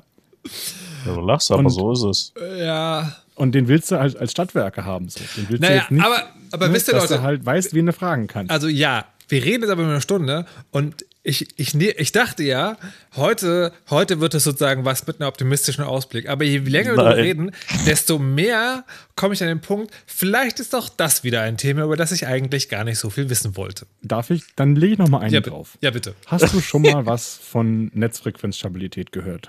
War das ja, schon mal ein Thema hier in der Sendung? Äh, Netzfrequenzstabilität. Bitte erkläre es nochmal. Okay, also wir haben hier diese 50 Hertz, äh, das ist eine Betreibergesellschaft und auch ein wissenschaftlicher Wert der Frequenz. Wir reden jetzt vom äh, Stromnetz. Genau. Wechselstrom. Genau. Gut. Wechselstrom wechselt 50 Mal äh, in der Sekunde die Richtung und deswegen ja. heißt er Wechselstrom ja. und äh, weil das 50 Mal passiert, sind es 50 Hertz. Ja, das kommt aus so. der Steckdose. Da, genau. So, und wenn das jetzt variiert, dann ist das schlecht. Ja. Äh, also das kann ein bisschen variieren, so die erwartbare Größenordnung sind 50 Millihertz. Also ne, 50 äh, 0,05 oder 49,95. Mhm. Das ist in Ordnung, wenn das in dem Bereich variiert. Damit können alle um und alle Geräte sind darauf vorbereitet. Äh, diese 50 Hertz spiegeln sich direkt wieder in der Rotation der äh, Kerne der Turbinen und Generatoren in allen Kraftwerken. Mhm. Die rotieren alle mit, vereinfacht gesagt, 50 Hertz. Mhm. Wenn die Netzfrequenz sinkt, rotieren die schneller und äh, nee, äh, langsamer und andersherum. Mhm. Wenn jetzt mehr Strom äh, verbraucht wird, als hergestellt wird, dann fällt, fängt die Netzfrequenz an zu sinken und die Generatoren drehen sich langsamer. Andersherum genauso. Und wenn das über einen Grenzwert kommt von 200 Millihertz, äh, dann poppt die Sicherung. Mhm. Jetzt ist halt die Frage, wie viel Gigawatt muss ich ganz spontan aus dem europäischen Verbundnetz ziehen, äh, bevor die Netzfrequenz auf 49,8 sinkt. Und äh, die Antwort äh, variiert, je nachdem, wie man fragt, irgendwo zwischen 2 und 6 Gigawatt. Hängt ein bisschen von der Wetterlage ab, von der Tageszeit und von wie, wie, voll die Heißlandreserven sind und von dem Strommarkt. Gibt schon noch ein paar Faktoren, aber so ist so die Größenordnung, sagen wir Hausnummer 3 Gigawatt. Mhm. Jetzt haben wir in Deutschland ein halbes Gigawatt äh, Lithium-Akkus äh, am Start, 470, 480 Megawattstunden Kapazität.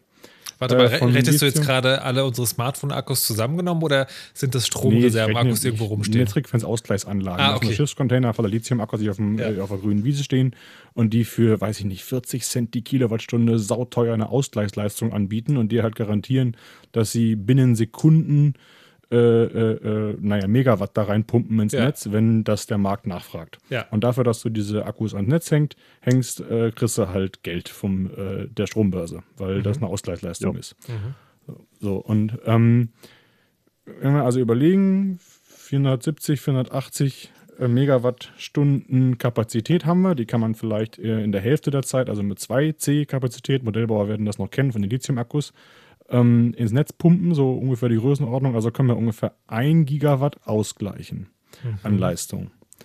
So, jetzt überlegen wir mal, nehmen wir so einen Router daher, nee, vielleicht äh, die W700V-Lücke, die 900.000 Geräte betroffen hat. Äh, da war jetzt nur so ein Home-Router mit 5 Watt Leistung. Ist jetzt kein größeres Problem, äh, wenn der gebrochen ist. Aber in zwei, drei Jahren kann man bestimmt sagen, dass, nehmen wir mal eine runde Zahl, 2,4 Prozent der Haushalte, das ist genau eine Million, ähm, eine Million Haushalte, äh, vielleicht so eine smarte Waschmaschine haben oder so einen smarten Geschirrspüler oder mhm. eine smarte Kaffeemaschine. Mhm. So, wenn du jetzt hingehst und mit NTP synchronisierst, also so ein Netzwerkzeitprotokoll über WLAN, geht das ganz gut. Äh, deine, deine einzelnen Haushaltsverbraucher allesamt synchronisierst auf diese Netzfrequenz, ist das durchaus denkbar, dass äh, sie allesamt gleichzeitig zum Peak der 50 Hertz ne, Frequenz, wenn sie mal an der höchsten Stelle ist, die, die Heizspule für 10 Millisekunden einschalten dann wird die nicht wirklich warm und der Besitzer merkt das nie wirklich. Aber dann können wir damit schon reinrechnen, die 3 Gigawatt zusammenkriegen, die wir brauchen für Netzzusammenbruch. Oh. Nur über eine Million gehackte Waschmaschinen. Und das sind nur 2,4 Prozent der Haushalte. Da würde ich ja, würde ich ja fast sagen, ich glaube, niemand würde das machen, sondern was man machen würde, ist. Bis würde, heute, jetzt hören es alle. Man, man, würde, man würde ein Gigabyte äh, man würde ein Gigawatt nehmen, weil dann diese, und man ist dann nämlich der Betreiber dieser Lithium-Ionen-Ausgleichsakkus und dann hat man richtig cool Asche verdient. Nee, nee, das hast du nicht. Überhaupt Wieso? nicht. Du hast genauso viel wie vorher. Ach so. Das, das ist ja diese virtuelle Netzbetreiber. Du, Ach so. Als Netzbetreiber musst du garantieren, dass du eine gewisse Menge Strom liefern kannst ja. und eine gewisse Ausgleichsleistung hast für Schwankungen. Ja. So, Ach so. Wenn du aber als, äh, als Strom, als Kraftwerksbetreiber nur Windkraft oder nur Solar hast, kannst du deine vertraglichen Verpflichtungen nicht mehr nachkommen, in dem Moment, wo eine Wolke vorzieht oder der Wind aufhört oder zu stark wird. Ah, okay, ich dachte. Und entsprechend okay. schaltet man sich dann am Markt zusammen, teilt sich das Risiko auf oder jemand übernimmt es, indem er einen virtuellen Betreiber macht und der kauft dann den ungleichmäßigen Solarstrom, den ungleichmäßigen äh, ähm, Windstrom. Äh, kauft noch ein bisschen Wasserkraft dabei, weil die ist eine konstante Größe und ein bisschen Ausgleichsleistung. Und dann hat er die Garantie, dass er seine vertraglichen Verpflichtungen am Markt auch erfüllen kann zum Lieferzeitpunkt genau die Menge zu liefern, die der Markt dann gerade braucht. Aber das heißt, diesen Hack, den du gerade beschrieben hast, den würde man nur aus der reinen Zerstörungsfreude machen oder weil man Geld erpressen will? Naja, du hast dann acht Wochen Stromausfall in ganz Europa, ne? Und ein Szenario, das wir nie geprobt haben, nämlich ein, äh, ein Anfahren von Schwarz. Schwarzstaat. Äh, das wissen wir nicht, wie das geht. In acht Wochen ist konservativ gerechnet. Ich muss mal mit der Crew reden, wer mir dieses Thema schon wieder eingebrockt hat. Ich werde heute Nacht wieder nicht schlafen können. Vielen Dank. Also das war also, jetzt das eine Beispiel und das gibt es für alle kritischen ja. Infrastrukturen okay, okay. in der Hochrechnung. Kannst du in jedem Sektor so ein Ding finden, wo, okay, du, ich, äh, ja, wo Menschen ich, sterben. Ich wähle Ernährung. ja? Nee, wir gehen jetzt nicht alle durch, komm, hör auf. Nein, nein, ich möchte, ich möchte noch eins und ich wähle Ernährung. Gut, Ernährung, ja. Also du bist im Bereich Ernährung äh, kritisch, wenn du am Tag 600 Tonnen oder mehr Lebensmittel produzierst in deinem Lebensmittelwerk, ja. Mhm. Dann, dann bist du kritisch. Mhm. Äh, wenn wir also jetzt äh, so ein größeres Werk, da gibt's, wird es bestimmt auch welche geben hier, wie, wie heißen diese großen Fleischfarbe Betriebe? Die machen, äh, mhm. die waren ja auch gerade erst in Medien im mhm. Zusammenhang mit Corona. Mhm. Äh, ja, die, die produzieren genau. wirklich, wirklich große Mengen Fleisch. In mhm. Gütersloh zum Beispiel. Mhm. Genau. Naja, wenn die mal ausfallen, haben wir auch keinen Fleisch mehr. Naja, Moment, Moment. Das Szenario jetzt gerade war so erschreckend, weil du sozusagen auch das, sozusagen das Beispiel gebracht hast, wie das praktisch passieren kann. Wie geht denn so ein Fleischverarbeitungsbetrieb komplett vom, vom Netz, wenn man vom Fleischnetz? Naja, du musst dir überlegen, die äh, killen da am Tag eine fünfstellige Anzahl Schweine. Die kommt in einer vierstelligen Anzahl LKWs. Und diese vierstellige Anzahl LKWs, äh, die muss irgendwo, also so ein LKW kann meiner Meinung nach so 50 bis 90 Schweine fassen. So, wenn, ich mich richtig erinnere, ich habe irgendwann mal bei einem Fleischfarbenbetrieb gearbeitet als Jugendlicher. So 55 ah. Euro Job. So, Jetzt und das war so die Größenordnung, so ein Auflieger hatte 40 Schweinehälften oder sowas. 40, 50 Schweinehälften, das war so die Größenordnung. Wenn du also irgendwie 50.000 Schweine am Tag äh, irgendwie in deiner Facility killst, dann hast du irgendwie auch eine vierstellige Menge LKWs, die, die dir auf den Hof fahren. Und wenn dein Logistiksystem äh, nicht mehr weiß, welcher LKW jetzt in welches Loading Bay muss, äh, weil das kaputt ist, dann kannst du die LKWs nicht mehr verarbeiten in dieser Menge und dieser Größenordnung. Da muss man ja noch weniger kaputt machen, damit das schief geht. Ja. Hilfe! Ich hasse diese Welt. Na gut. Molkereibetriebe zählen übrigens auch dazu. Ähm, ja. So, jetzt hat Hocker die ganze Zeit immer schon Cyber, Cyber, Cyber gemacht. Ich habe für mein Gefühl sich ein bisschen lustig über diesen Begriff gemacht hat. Trotzdem, wenn man Was, euch, niemals? wenn man euch auf Twitter ähm, folgt, also generell sagen, wenn ihr einmal überlegt habt, der Begriff Cyberware kommt da schon vor. Natürlich. Cyberhilfswerk. Was, was ist das? Was soll das? Also das ist die Lösung. Also wir haben ja jetzt äh, die Angst gemacht, Äh, so, okay. das wollten wir ja auch. Warte mal, seid ihr, Äh, ihr seid in Wirklichkeit so eine Art Zeugen Jehovas? Das ist Ja. so ein abgekartetes Spiel. Wir sind- wir haben da so Wir sind die Zeugen Cyberhovers. Oh, das ist geil. Wir sind Cyberhovers. Okay. Ja. I'm genau. listening. Also wir haben uns gedacht, äh, du hast ja auch die Zentralisierung vorgeschlagen äh, als äh, mögliche Lösung und an, an vielen Stellen ist das aber schon so. 90, 95, 98 Prozent der IT, die die Menschen so anfassen da draußen, ist halt irgendwie Windows. Und wir haben eine Infrastruktur gebaut, die Leuten Windows beibringt. Also so ähm, Arbeitsagentur zum Beispiel. Bringt Menschen Windows bei und nicht Linux. Finde ich irgendwo auch seltsam, aber es ist so. Äh, und in dem Moment, wo also eine massivere Sicherheitslücke in einem Windows-System auftaucht und ein Hacker dahinter ein bisschen äh, malicious ist oder sagen wir mal hochkriminell, Ehrgeiz Äh, hat. Dann ist er kein Hacker mehr, ne? dann ist er kein Hacker mehr. So, aber dann äh, wird es halt gefährlich so. Und, und in diesen Monokulturen äh, haben wir uns gedacht, braucht es eine Instant Response. Und zwar eine Instant Response, die erst dann ausrückt, wenn nicht das einzelne Haus brennt, sondern der Straßenzug und dann so fungiert ähnlich wie ein THW da draußen, aber halt äh, virtuell. Äh, ein CHW, ein Cyberhilfswerk. Okay. Also nicht für der Bach bei uns im Dorf ist irgendwie äh, äh, ein bisschen Hochwasser, Ja. kommt die Feuerwehr, pumpt den Keller wieder leer. Kann noch mal zwei Tage dauern, wenn die busy ist, aber irgendwann wird sie kommen und pumpt den Keller wieder leer. Aber wenn von Dresden bis Hamburg so äh, Hochwasser ist, dann kommt die lokale Feuerwehr nicht mehr, dann kommt das THW und die Bundeswehr. Aber was Und macht dann so ein CHW? Weil in den Szenarien, die ihr jetzt beschrieben habt, ist es ja eigentlich zu spät, wenn man irgendjemand anruft. Naja, das THW Das kommt auch erst, wenn es zu spät ab. Ne? Ah, Also okay. die kommen ja nicht Verstehe. präventiv, die kommen ja reaktiv. Ne? Naja, gut, Genau, aber, aber das THW kommt und tut dann noch Säcke auf den Deich und vielleicht verhindert man das Schlimmste. Genau. Bei den die Szenarien, die ihr jetzt beschrieben habt, ist es ja so, das macht Peng und dann ist alles weg. Genau. Und dann musst du halt im Zweifel äh, zum Beispiel diese Millionen Waschmaschinen tatsächlich patchen, indem du halt hingehst, klingelst, sagst, wo ist meine Waschmaschine, ich bin vom CHW, so, da einen Stecker ransteckst, auf den Knopf drückst, den Chip patcht und den Stecker wieder abziehst und wieder rausgehst. Und Geiler das machst du dann, repeat eine Million und das dann aber äh, Alleine geht das nicht. Wenn das Bedingung ist, bis das Stromnetz wieder angefahren werden kann, Ja. dann musst du das parallelisieren und dann brauchst du dafür ein paar hundert, vielleicht sogar ein paar tausend Menschen, die das tun können. Ja, bei anderen Geschichten ist das vielleicht äh, ähnlich. Bei sehr zentralen Infrastrukturen kann das reichen, wenn da nur so eine kleine Größenordnung von Leuten ist. 10, 12, 15 oder sowas, weiß ich nicht. 2, 3, 4 ziehen panisch Backups. 5, 6, 7 machen Forensik auf den Logfiles. Äh, ein, zwei Leute halten die Geschäftsführung und den Vorstand in Schach und kommunizieren mit denen. und irgendwer koordiniert äh, äh, den Rest der Instant Response, Ah. bis man einen Patch hat. Aber also, also ich finde die, ich finde das total nachvollziehbar. Also das ist nochmal ein ganz spannendes Ding, dass wir ja über sozusagen, also dieses Smart Home Ding, bei uns zu Hause stehen irgendwie 40.000 IP-fähige Geräte und vielleicht kommt tatsächlich mal der Punkt, wo man sicherstellen muss, dass die alle gepatcht werden. Da finde ich das sozusagen, also das Ehrenamtliche, was das THW auch hat, ist auch Teil dieser Überlegung.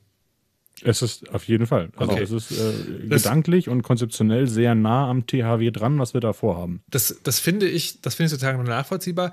Und ich finde das auch nachvollziehbar, dass man sagt, dass man sagt, man hat sozusagen so eine Elite-Einsatztruppe für diese zentralen Dinge. Aber an der Stelle frage ich mich, warum gibt es das nicht und warum gibt es das nicht als offiziell, als, als Behörde, als staatliche Behörde? Ja.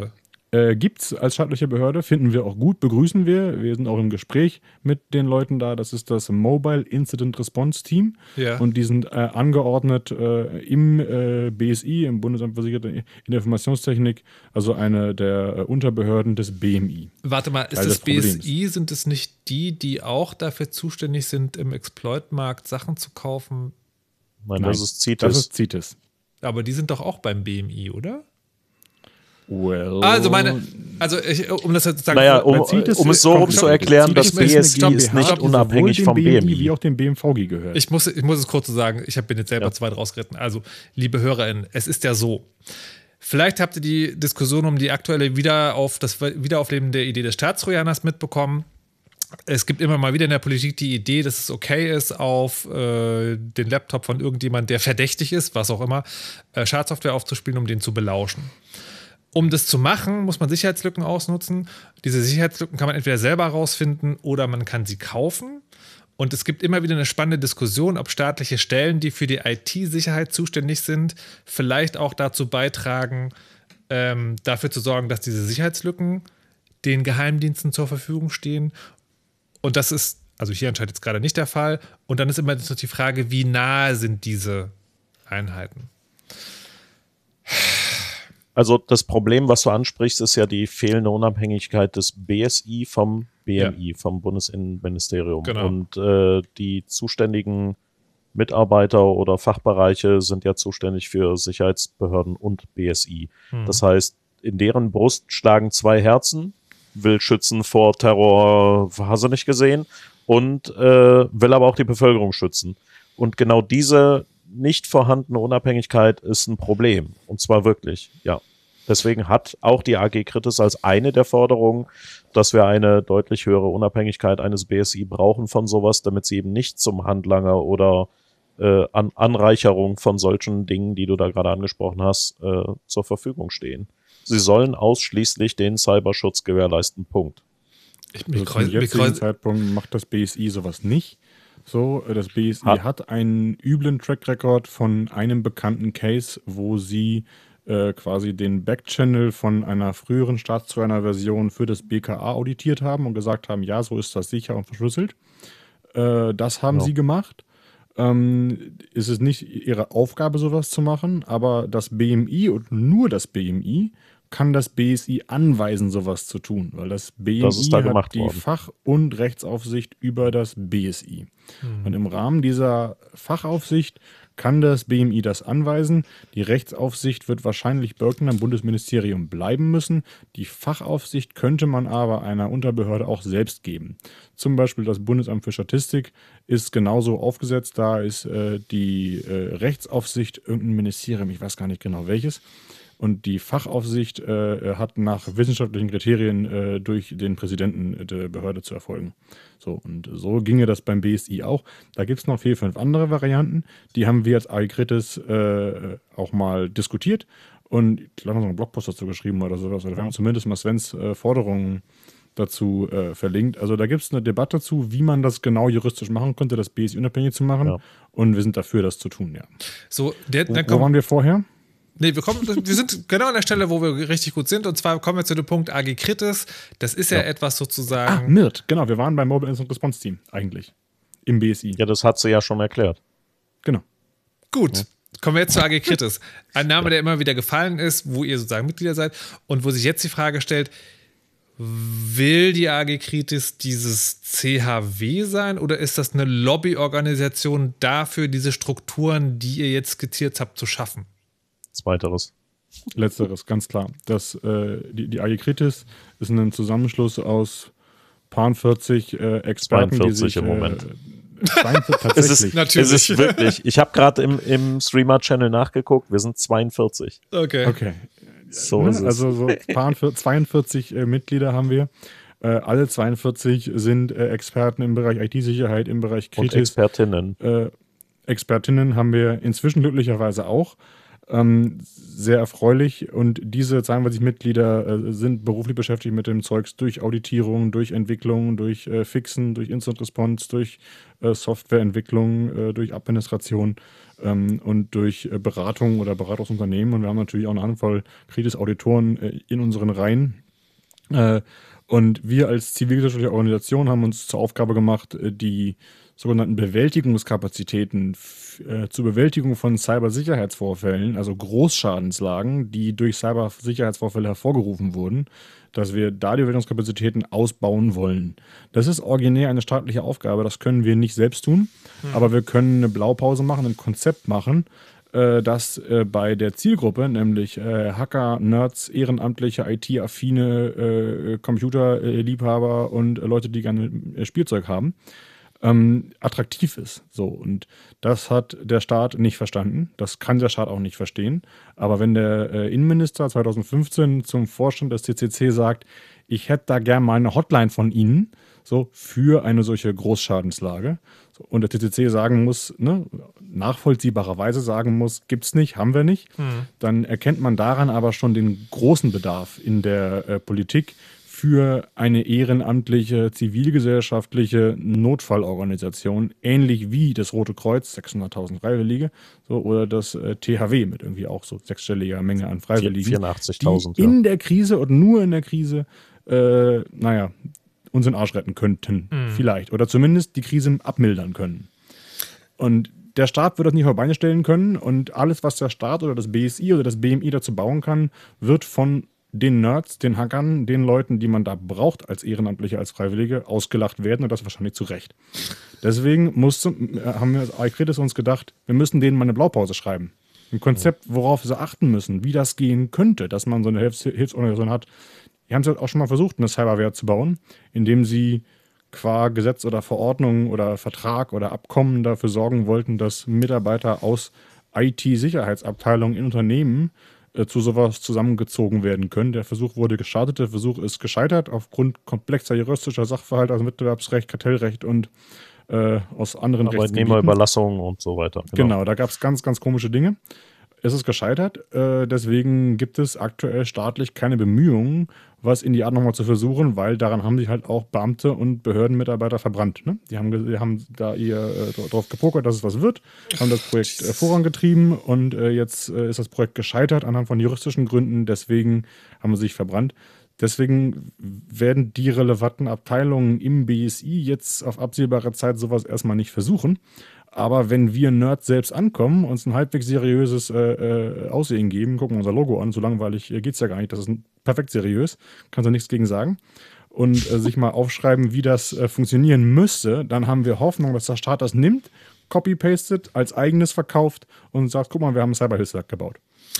Und das Schöne als kleine Ergänzung, das BSI wie auch das BBK, die haben sich wirklich mit uns zusammengesetzt in Workshops und haben gesagt, so, reden wir mal über ein Cyberhilfswerk, wie könnte das aussehen und worauf müsst ihr noch achten. Und das Ultrageile ist, ein Jurist aus dem BSI wurde mitgesponsert, der ist gekommen und hat gesagt, so Leute, ich erkläre euch mal juristisch, was bei uns kacke gelaufen ist und die Fehler macht ihr nicht auch in diesem Konzept. Das hier ist der Plan, das hier sind die Fails und da sind die Lösungen, darauf müsst ihr achten. Das war zum Beispiel sehr cool, denn dieses Cyberhilfskonstrukt, was sie damals als Cyberware nutzen wollten und da mit der Fehlerkultur offen zu uns zu kommen und zu sagen, auf diese Punkte müsst ihr achten, damit es gut wird, das fand ich mega cool. Ich habe jetzt zwei Fragen. Das eine ist, mir kräuseln sich ja jedes Mal, wenn ich das Wort Cyber höre, die Fußnägel hoch, mhm. weil das ja jahrelang, also ein sicherer Anscheinsbeweis dafür ist, dass jemand keine Ahnung hat, wenn er Cyber sagt.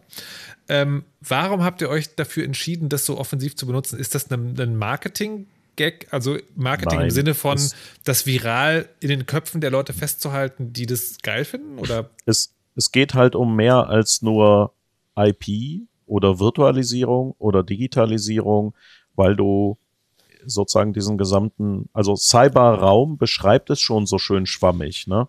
Es kann alles Mögliche dazukommen, wie Industrial IoT, was vor Jahren kein Thema war kann aber auch eine große Schadenslage bewirken. Äh, es deckt Dinge ab wie Prozesse und Menschen, denn es ist nicht nur ein Maschinenproblem. Ähm, es, es deckt ab also, Prozesse und also Abläufe. Ja, ich, ich, verstehe, also. ich, verstehe, ich verstehe die, die Motivation, einen, diesen Begriff nicht einen, schönreden, einen Begriff, ich verstehe die, sozusagen die Motivation, einen Begriff zu finden, der ein bisschen weiter was sagt als nur IP oder IT oder sowas. Ja. Aber der Begriff Cyber im politischen Kontext ist ja nun ich sag mal so, nicht so geil besetzt.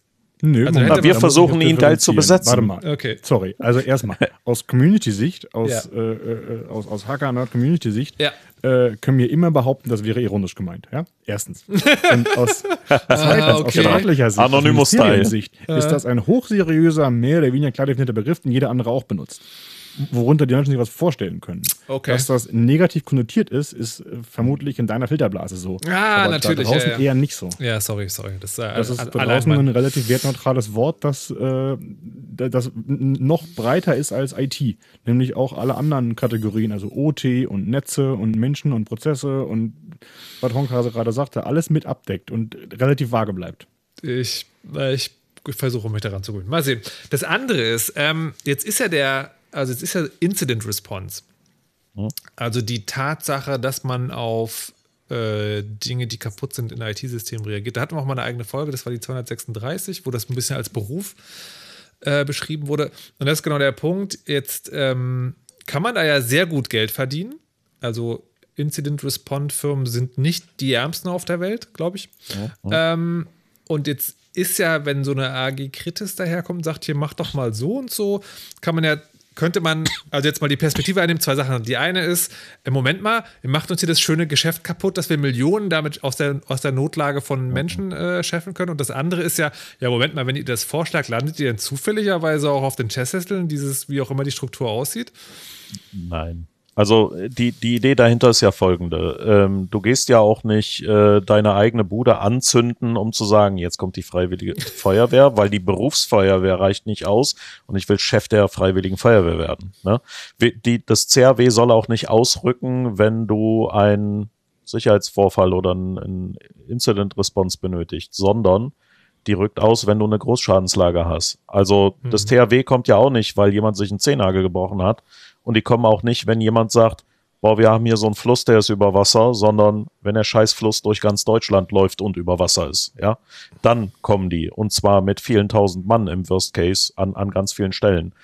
Und das CAW rückt dann auch in dieser Logik nur aus, wenn wir eine Großschadenslage haben und nicht, wenn jemand sich ein paar Euro 50 für eine Incident Response sparen will. Denn ähm, da das ja dann im Idealfall, so wie unser Konzept das vorsieht, äh, durch eine, äh, wie nennt sich das, Ion? Das kannst du jetzt, glaube ich, besser erklären, eine, offizielle ja. Anfrage. Übernimm du einfach mal. Wann, wann kommt es, wenn, welche formalen Dinge ins Leben gerufen werden. Also die Alarmierung kann erst dann erfolgen, wenn äh, das zuständige Ministerium, äh, also Bundesministerium, die mhm. Großschadenslage ausruft und definiert. So, dann kann das mhm. THW kommen, nicht vorher. Ja, es gibt Ausnahmen. Das THW kannst du dazu benutzen, dass sie einen Weihnachtsbaum aufstellt, irgendwie einmal im Jahr. Dann ist das eine Übung für die, Mit äh, für die Mitglieder. Das geht schon und die können eventuell auch eine Gulaschnurne aufstellen fürs Feuerwehrfest. So, aber einsatzmäßig muss das schon von ganz, ganz oben kommen, also vom Innenminister in der Realität ist es ein bisschen komplexer. Da gibt es noch Staatssekretäre dazwischen, die das auch tun könnten, aber äh, in der, vereinfacht erklärt ist es, der Innenminister muss sagen, Großschadenslage, shit hits the fan, ne, Kotstücke fliegen überall, das ist jetzt schlecht, äh, wir, wir, machen mal die Großschadenslage, die, die äh, bundesweite Krise und, äh, und alarmieren das THW dazu. Beim CHW wäre es nicht anders. Also erst wenn die Großschadenslage so groß ist, dass alle staatlichen und alle privatwirtschaftlichen Kräfte und Personen und Unternehmen äh, augenscheinlich nicht den Hauch einer Chance haben, die Lage in den Griff zu kriegen. Erst dann müsste man so ein CHW alarmieren und auf gar keinen Fall vorher, weil äh, vorher haben wir ja die Unternehmen und die Wirtschaft und äh, ein paar Ehrenamtler und ein paar Nachtschichten und Überstunden und obendrein auch noch das Mobile Instant Response Team mit etwa 30 Personen äh, vom BSI, das äh, bei größeren Sachen auch schon mal helfen kann. Aber wenn du diese 30 Personen halt in 600 Krankenhäuser schicken musst, um in 600 Krankenhäuser gleichzeitig ein kritisches Stück Systemkomponente zu reparieren, dann mhm. geht das halt nicht, ne? Ich, das, und dann ja. kannst du halt überlegen, nimmst du den CHW, wobei selbst dann hast du vielleicht noch Chancen auf dem Markt Instant Responder ranzukriegen. Aber irgendwann musst du als Staat halt auch sagen, ich ziehe Notbremse und ich hole jetzt Leute hier ran, äh, auch gegen den Willen deren Arbeitgeber. Das ist am THW nämlich auch so. Wenn THW Einsatz ist, so, dann äh, können sie dir als Mitglied einfach sagen, hier ist jetzt, jetzt ist der Einsatz befohlen, bitte, mhm. jetzt in den Einsatz. Und dein Arbeitgeber kriegt dann dein Bruttogehalt entschädigt. Das heißt, also ich. Aber der ich, kann nicht sagen, nee, geht nicht. Also ich bin, ich bin freiwillig Teil des THWs oder dann ausgerechnet ja, des genau. THWs. Ähm, also das entscheide ich freiwillig, dass ich dabei bin, aber wenn ich dabei genau. bin, dann kann ich sozusagen freigestellt werden. Oder Korrekt. dann werde ich. Das wäre der Idealfall. Okay. Dann sagt der ähm, Innenminister Monoxid, du musst jetzt mal bitte, äh, hier ist Einsatz und dein ja. Arbeitgeber wird dann entschädigt und hat da kein Mitspracherecht mehr. Okay. Also das ist, was unser Konzept vorsieht. Das ja, heißt ja, nicht, dass so zwingend kommen muss, aber wir haben gesagt, das, das würde Sinn machen. Genauso. Genau. genau. Jetzt, jetzt haben genau. wir noch, noch eine Frage, die, die möglicherweise damit zu tun hat, dass ich zu lange hier auf diesem Platz gesessen habe und Leute darüber gefragt haben, wie sie Dinge kaputt machen. Und zwar, wenn das THW kommt, dann hilft es, also dann hilft es sozusagen, dass Sachen nicht noch kaputter gehen, als sie gerade schon sind, weil Fluss über die Ufer, Dinge brennen, Sachen sind zusammengestürzt, was auch immer. Ähm, oder äh, helfen vielleicht sogar beim Wiederaufbau. Jetzt sind ja technische Systeme, also gerade dieses, also wirklich entschuldigt, entschuldigt mein böses Denken, aber ein Krankenhaus muss also Patch einspielen. Und das müssen gerade 600 Krankenhäuser. Und das ist doch total cool, dann der Typ zu sein, der da reingeht, den USB-Stick an alle Computer steckt und diesen Patch aufspielt und diese kleine Zusatzsoftware. Hintergrund der Frage ist also, wie stellt ihr euch vor, welche Leute da mitmachen? Weil ich mir das wirklich vorstellen kann und das also wirklich schwieriger vorstelle als bei einem THW, dass du sagst, also die müssen genug Ahnung haben, um das überhaupt machen zu können. Und die müssen aber auch in einem ganz besonderen Maße vertrauenswürdig sein. Na, der erste Schritt ist ja, dass sie nicht alleine agieren bei einem äh, Vorfall, sondern natürlich immer gemeinsam mit dem Kritis-Betreiber agieren.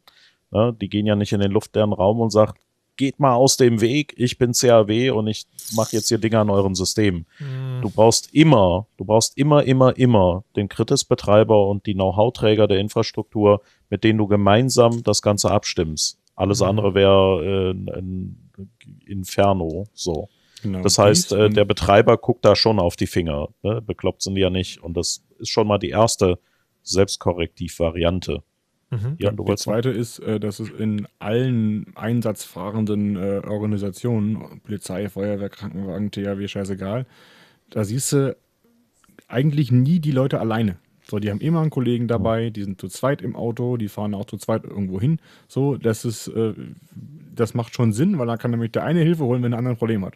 Mhm. Ja. Äh, das, das, das, das ist schon clever, das könnte man auch einfach übernehmen. Obendrein ist das ja auch jetzt keine Geschichte, wo du ohne jegliche, äh, ohne jeglichen menschlichen Kontakt äh, sofort in Einsatz kommst, ja. sondern äh, da wird eine wahrscheinlich umfassende Ausbildung in verschiedenen Themenbereichen vorher erfolgen so äh, im Rahmen davon man die äh, Menschen und Kandidaten auch kennenlernen kann und äh, faule Eier aussortieren oder bitten zu gehen. Das ist mhm. beim THW ja nicht anders. Mhm. So, äh, die haben ja auch durchaus Equipe, mit dem man äh, Unfug oder feinen Fug ne, machen kann, ja. je nachdem, wie man sie einsetzt. So, äh, die haben da auch so ein gewisses, so und ich denke, das kriegt man in den Griff und, und am Ende gibt es immer auch noch so die Strafbarkeit und die, äh, wer sowas macht, der kommt halt in den Knast so. Das wird nicht allzu häufig passieren, weil es ist ja am Ende auch äh, relativ klar, wer das dann war. Ne? Hm. Okay. Also was wir unter anderem auch im Konzept vorgesehen haben, ist zum Beispiel eine grundsatzethische Ausbildung, nämlich wirklich zu sagen, du gehörst zu den Guten und verstehe, was das heißt an Verantwortung und so weiter. Äh, und ähm, das wollen wir natürlich auch in eine Richtung treiben, zu sagen, wir wollen ja die äh, bewusst die Hacker-Community sozusagen dazu aktivieren, im CAW freiwillig zu agieren, weil das sind ja Know-how-Träger, die Dinge kaputt spielen können oder wieder ganz machen und auch mal unkonventionell denken, um in einer Problemsituation eine flexible Lösung zu erarbeiten. Und die kriegst du halt nicht, wenn du sagst, ja, das CAW kann natürlich auch militärische Einsätze fahren, würde auch mal als Ersatzdienstleistung bei einer dunkeldeutschen Sicherheitsbehörde äh, komische Dinge aus Gründen tun oder so. Also wir haben auch klar zu verstehen gegeben in dem Konzept, entweder ist das Ganze ethisch korrekt aufgezogen oder eine Totgeburt. Und das hat zum Beispiel dann auch ein, äh, nennen wir es mal, offizieller Vertreter des CCC äh, äh, durchaus in den Workshops auch zu verstehen gegeben und hat gesagt, dieses Spiel kann nur funktionieren, wenn Innenministerium oder wie auch immer eine Behörde, Institution, whatever ins Leben ruft, und das ethisch korrekt ausrichtet. Wenn da irgendein Hasenfurz nach komisch riecht, ist vorbei. Mhm. Dann werden wir ganz, einmal ganz laut sagen, so, so geht's nicht und dann ist das Ding kaputt bei Design. Also das, das muss sowohl den ins Leben rufenden Behörden als auch den Teilnehmern klar sein, dass das ganz schnell Ärger gibt. So, das so, ist ja auch das ne? Schöne am THW, dass das äh, genau. THW schon gesetzlich und durch Verträge internationaler Art mit anderen Staaten rein defensiv aufgebaut ist. So, das THW genießt genau. äh, den, den gleichen Schutz wie ein Fahrzeug mit dem Roten Kreuz drauf in einem Kriegsgebiet. So, das darfst du nicht aktiv beschießen oder angreifen. Oder musst du annehmen, dass das friedlich ist und äh, dir nichts tun wird. So, äh, auch wenn es dem und, Gegner gehört. Das ist schon so. Ein Feldlazarett darfst du nicht angreifen. Genau. Im gleichen Sinne und den gleichen Schutz genießt das THW.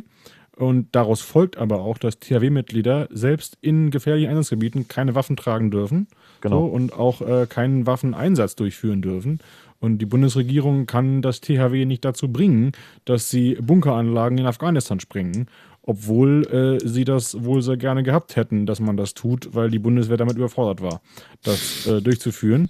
Äh, man hat dann freundlich gefragt, bekam ein sehr deutliches Nein und, das, und dann hat sie's war es mhm. erledigt, ja. Und in der gleichen Weise müsste ein CHW geschützt sein, damit ein Trojaner-Einsatz oder eine Überwachungsmaßnahme oder Vergleichbares halt nicht von einem Dienstleister CHW übernommen werden kann, sondern da muss eine klare Limitierung auf defensive Handlungen, auf e-, ethisch korrekte Sachen, alles, was äh, kriegerisch oder strafverfolgerisch ist, dafür gibt es andere Behörden und das muss klar und sauber getrennt sein. Und, und dazu hat, äh, ist vielleicht auch kein Zufall, dass äh, eine große Überlagerung zwischen AG Kritis und Veranstaltungsausrichter und vollverantwortliche Veranstalter der Defensive Con sind, ähm, was aber trotzdem eigentlich zwei Paar Schuhe sind, aber du drei musst von aber kurz erklären, was ja. ein Defensive Con ist. Genau, das, das will ich erklären. Und zwar drei der fünf Defensive Con Veranstalter sind auch AG Kritis Mitglieder. Die Defensive Con wurde im Februar zum zweiten, dieses Jahr zum zweiten Mal ausgerichtet und das Hauptthema war ähm, defensiv statt offensiv und Ethik in, in der korrekten Ausrichtung. Und da wurde unser Cyber-Hilfswerk-Konzept in der ersten und initialen Version 1.0 zum ersten Mal der Öffentlichkeit vorgestellt. Und äh, auf der DefensiveCon wurden aber auch eben zum Beispiel, äh, hat der BSI Mirt Leiter mal erzählt, wie Einsatzvorfälle bei kritischen Infrastrukturen sind. Ähm, da haben auch Leute Völkerrecht zum Beispiel erklärt und interpretiert und all diese sagen wir, ethischen Defensivmaßnahmen und was der Gegenteil von, von dem ganzen offensiven Geraffel ist, äh, ausführlich dargestellt. Es sind insgesamt, ich glaube, 15 oder 16 Vorträge, die findet man auf mediaccc.de frei verfügbar. Auch die Foliensätze sind alle online. Ähm, also wir, wir haben das schon bewusst in eine so nahe Lage dahin gebracht, damit es ganz klar ist, woher diese Signalrichtung kommt, nämlich aus der Defensive, aus der Katastrophenhilfe, aus dem Helfen, nachdem es Peng gemacht hat, und zwar richtig groß Peng und nicht, oder oh, ist was passiert, schick die hm, mal dahin. Infrastruktur, Resilienz. Genau. Ähm, ich habe noch zwei, drei Fragen, bevor wir zum Schluss kommen. Die eine ist, ähm, von dem, was ihr erzählt habt, entnehme ich, dass es auf der Fachebene ein Interesse gibt, dass man aber gerade so ein bisschen vorsichtig ist, weil man sich noch die Finger dran verbrannt hat. Habt, gibt es sozusagen schon eine parteipolitische Ausrichtung, wo man sagen kann, äh, das finden eigentlich alle cool oder äh, große Koalition findet es doof, Opposition findet es gut. Also irgendwie, also gibt es schon einen parteipolitischen Standpunkt dazu oder ist das dazu noch zu sehr am Anfang? Äh, ich, also selbst wenn es den gäbe, wäre das hier jetzt nicht der Rahmen, um ihn breit zu treten. Weil selbstverständlich äh, wollen wir dieses äh, Konzept umsetzen und wir wollen, dass der Staat es umsetzt. Hm. So, und das heißt, eigentlich müssen wir mit all den Parteien reden, bei denen es eine hinreichende Chance gibt, dass sie bei der nächsten Bundestagswahl äh, eine Regierungskoalition bilden das könnten. ist klar und leuchtet ein, aber es gibt und genau sozusagen genau diese noch keinen Gespräche Stand. führt man dann halt hinter verschlossenen Türen und wenn die halt sagen, ja, aus ideologischen Gründen müssen wir jetzt auch noch ein bisschen Naturschutz da reinschreiben, äh, wenn sie es dann dafür als Ministerium aufbauen, äh, schreibe ich gerne auch Schutz der Natur mit rein, ne? als, äh, als, als Schadenslage, die es zu berücksichtigen könnte, wenn die Partei, von der ich rede, an die Macht kommen könnte. Äh, wenn die äh, CDU ganz andere Forderungen hat, so, dann können wir auch darüber hinter verschlossenen Türen mal reden und gucken, wo man sich annähern kann. Aber genau dieser Abstimmungsprozess ist äh, etwas, wo, sagen wir mal, ein Gestaltungsspielraum da ist. Und am Ende muss jeder MDB, jeder Politiker auch in der Lage sein zu sagen, ich hatte eine großartige Idee, guck mal. Und äh, das Paper stand aber von wem anders. Und die Kollegen und Mitarbeiter, die da in den Büros arbeiten, ja. haben genauso wenig Zeit wie ich. Ja. Und äh, deswegen, wenn man denen ein Paper zuschieben kann und sagen, ich werde, werde, zu diesem Paper nicht sagen, dass ich der Autor war, auf gar keinen Fall. Äh, kannst du gerne dran schreiben, deinen Namen und dein Copyright ist mir egal, aber hier hast du einen Text, kannst du immer vielleicht als, als Formulierungshilfe verwenden. Ja, so dann passiert da auch mal was. Ich komme mir gerade vor wie in der, Serie in der Serie Parlament. Wenn ihr die Gelegenheit habt, die zu gucken, schaut die mal.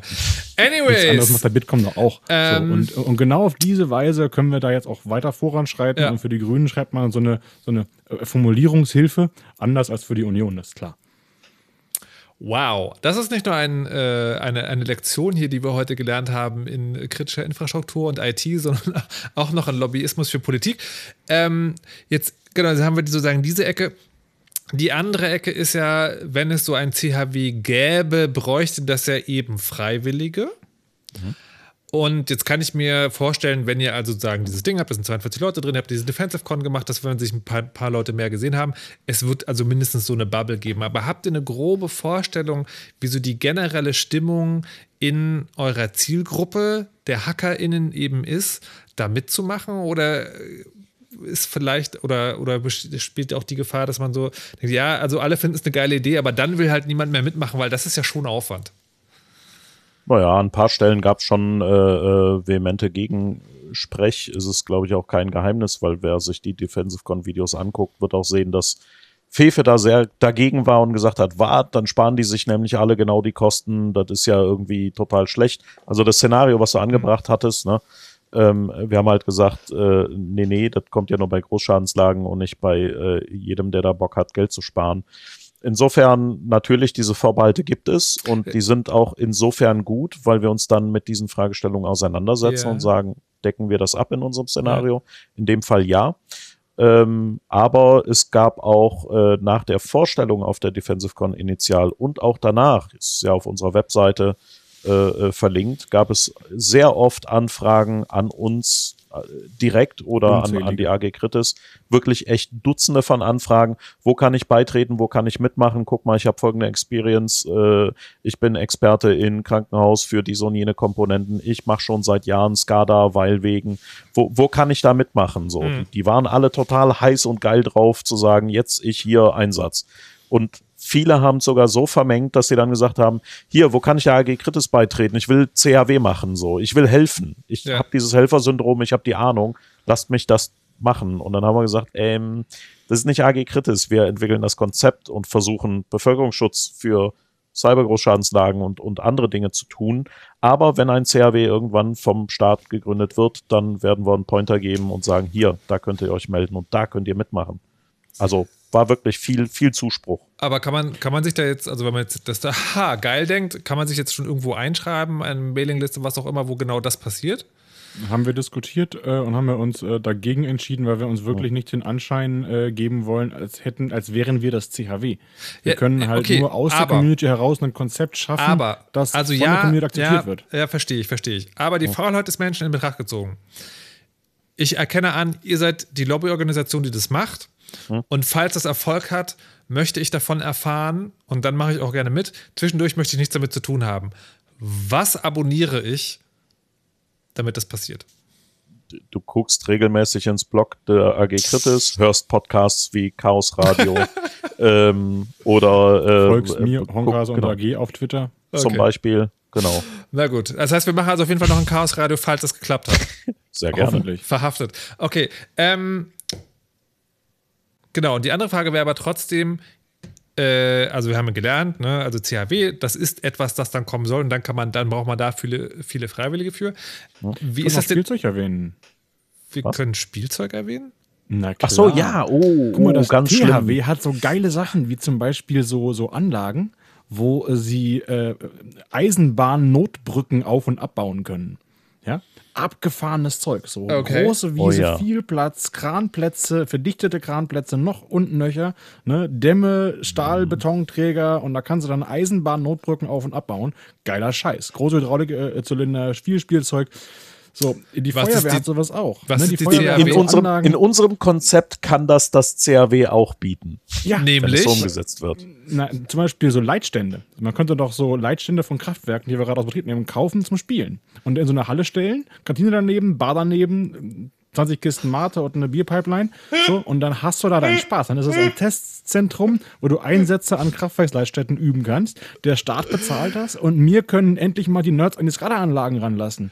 Die das Sendung ist jetzt nicht. fast 90 Minuten, über 90 Minuten lang. Und jetzt wird mir klar, dass das alles nur ein elaborierter Plan für einen neuen Hackspace ist. Well done, well done. Nicht schlecht. Okay. Ein neuer Hackspace mit ganz viel schwerem ganz, Gerüst, woran äh, du einfach im normalen Leben nicht kommst. Ja, ja gut. Genau. Ähm, aber trotzdem noch die Frage, jetzt ihr als, äh, als AG Kritis, seid ihr jetzt sozusagen gesagt, ey, wir sind 42, lasst uns mal machen? Oder kann man euch auch noch helfen? Also Nicht, nicht Mitglied doch, in vielleicht doch, doch, sondern doch, so. Bitte, bitte, bitte mit Zucker oben drauf. Ja. Nicht jetzt 5000 Mann, die einfach äh, rum, rumhören wollen, was wir so tun, mhm. sondern äh, wir müssen halt auch Dinge tun wie recherchieren, äh, Blogposts schreiben, Awareness machen, auf Veranstaltungen uns äh, anbiedern und einbringen, damit die Politiker auch mal zur Abwechslung zuhören, Medienarbeit. Und das alles erfordert natürlich viel Hintergrundarbeit, also wirklich diese Recherche, Analyse und so weiter. Und da können wir, wenn, wenn, jemand, genau, wenn jemand da Lust und Laune zu hat, ihr, also man kann ja gerne mal auf, äh, auf unser AG Kritis Blog gucken. Da sind einige Paper und Fachartikel äh, verlinkt oder auch viele Podcasts und, und äh, andere Artikel, wo Journalisten uns angefragt haben und wir dann Stellungnahme gegeben haben. Und all das kostet natürlich extrem viel ehrenamtliche Freizeit. Äh, wenn also jemand bereit ist, Lebenszeit abzuknapsen und das da reinzubuttern, herzlich gerne. Wir sind, aber keine, wir sind aber keine Aufklärungskonstellation für Leute, die wissen wollen, wie Kritis tut. Ne? Das kannst du im Rahmen deiner Recherche lernen, mhm. aber wir sind keine Austauschplattform für Leute, die wissen wollen, was ist Kritis, wie tut's. Das machen wir in, in so Podcasts hier beispielsweise, mhm. aber eben nicht äh, sozusagen untereinander. Das ist genau, es nicht. Also wenn du dich mit äh, Kritis in irgendeiner Weise oder einem Sektor, einer schmalen Nische in diesem Bereich bereits tiefergehend auskennst äh, oder im beruflichen und privaten Alltag damit äh, zu tun hast und der Meinung bist, äh, dass äh, äh, Grammatik und Texte schreiben eine wunderbare Ausdrucksform ist, so dann bitte melde dich bei uns, dann bist du genau bei uns richtig. Also wenn diese beiden Bedingungen zusammenkommen, möchten wir unbedingt von dir hören. Oder wenn für dich Recherche nicht heißt, ich goggle mal kurz ein Wort und der erste Treffer ist Copy-Paste. Ja. Wir müssen schon, naja, das ist wirklich wichtig. Wir müssen, ja. wir müssen sehr detailliert im Hintergrund recherchieren, um so Szenarien, wie Ion da hervorragend vorgeführt hat, ne? Mit äh, wie viel Gigawatt wo, was ist eine Schnelllast und so weiter. Du, du kannst da keinen Stuss erzählen. Jemand wird es gegenprüfen und sagen, was ist das denn? Das sind Labertaschen, die wollen hier mhm. irgendeinem Politiker ein Kotelett ans Ohr tackern. Auf gar keinen Fall. Also wenn, dann hat das Hand und Fuß, was wir da von uns geben. Mhm. Ja. Was sind jetzt bei euch konkret die nächsten Schritte? Die nächsten Schritte ist das äh, Cyber-Hilfswerk-Konzept äh, weiterentwickeln. Wir haben jetzt nach der Defensive Con sehr viel Feedback erhalten, Input aus der Community, kritischen und konstruktiven, äh, ganz toll. Wir sind dabei, diese äh, Inhalte zusammenzutragen und äh, intern zu diskutieren, damit wir dann zur nächsten Version dieses Konzepts kommen. Das äh, entsteht mehr oder, wenig, mehr oder weniger nach so einem Konsensprinzip, so wenn wir uns alle alle ähm, finden, dass das so gemacht werden muss, äh, dann äh, schreiben wir das da so rein. Es dauert also alles ein bisschen, so, eine, äh, so Änderungen.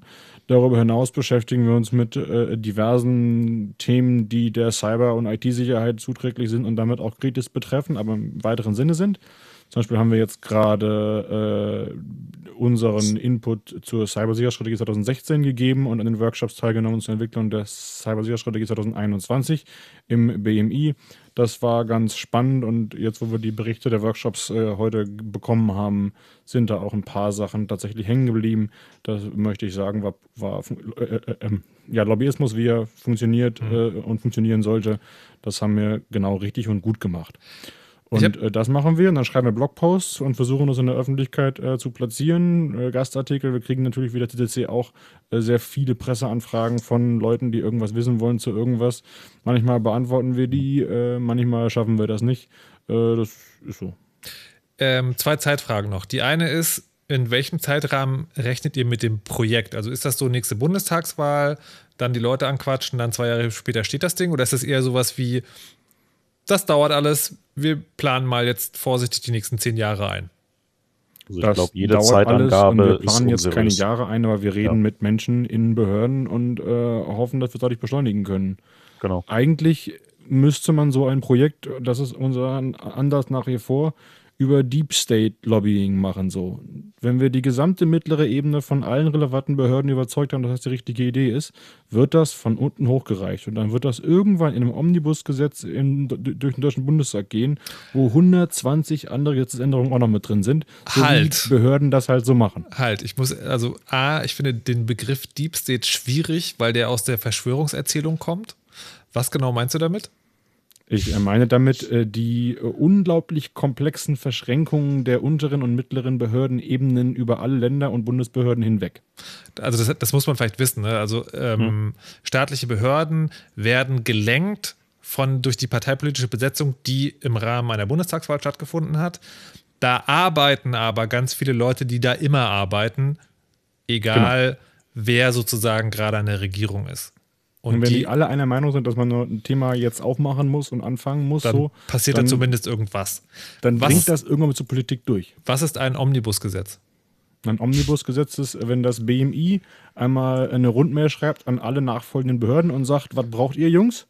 So, und dann schreiben die einmal alle ihre Wünsche auf, dann werden diese Wünsche zusammen copy-pasted, dann sind das, da werden da in einem Gesetz 120 Gesetze angefasst oder sowas und geändert. Mhm. So, und dann geht das in den Bundestag, wird nachts um äh, elf kurz durchgewunken und dann haben die Behörden, was sie wollen.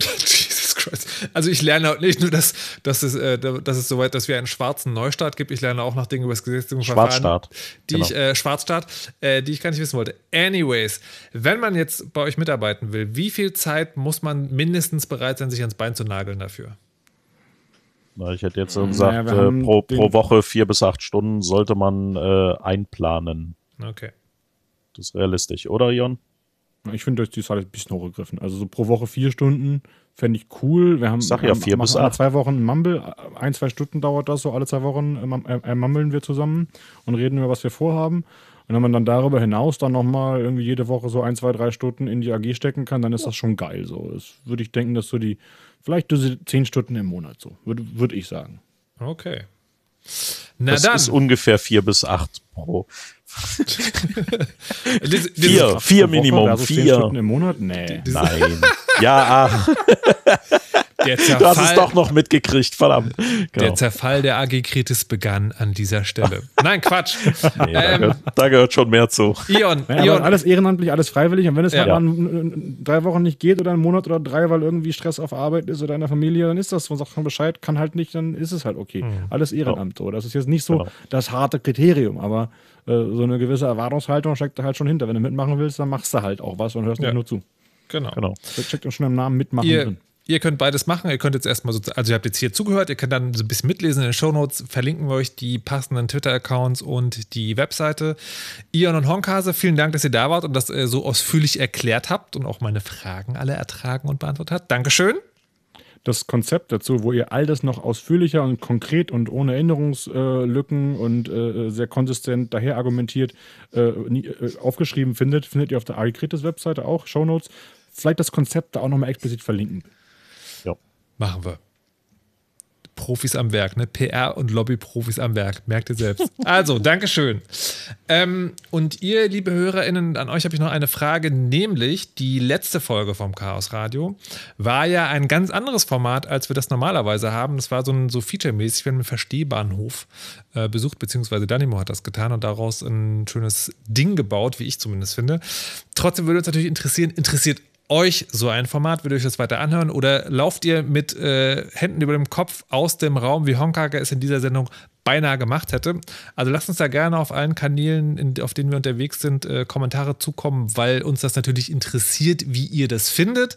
Und das soll es für heute von mir auch gewesen sein. Vielen Dank an das Team, die das ganz hervorragend vorbereitet haben.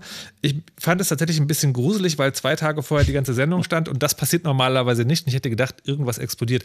Und bevor es das tut, gehe ich jetzt und sage nur noch, lasst euch nicht überwachen und verschlüsselt immer schön eure Backups. Tschüss!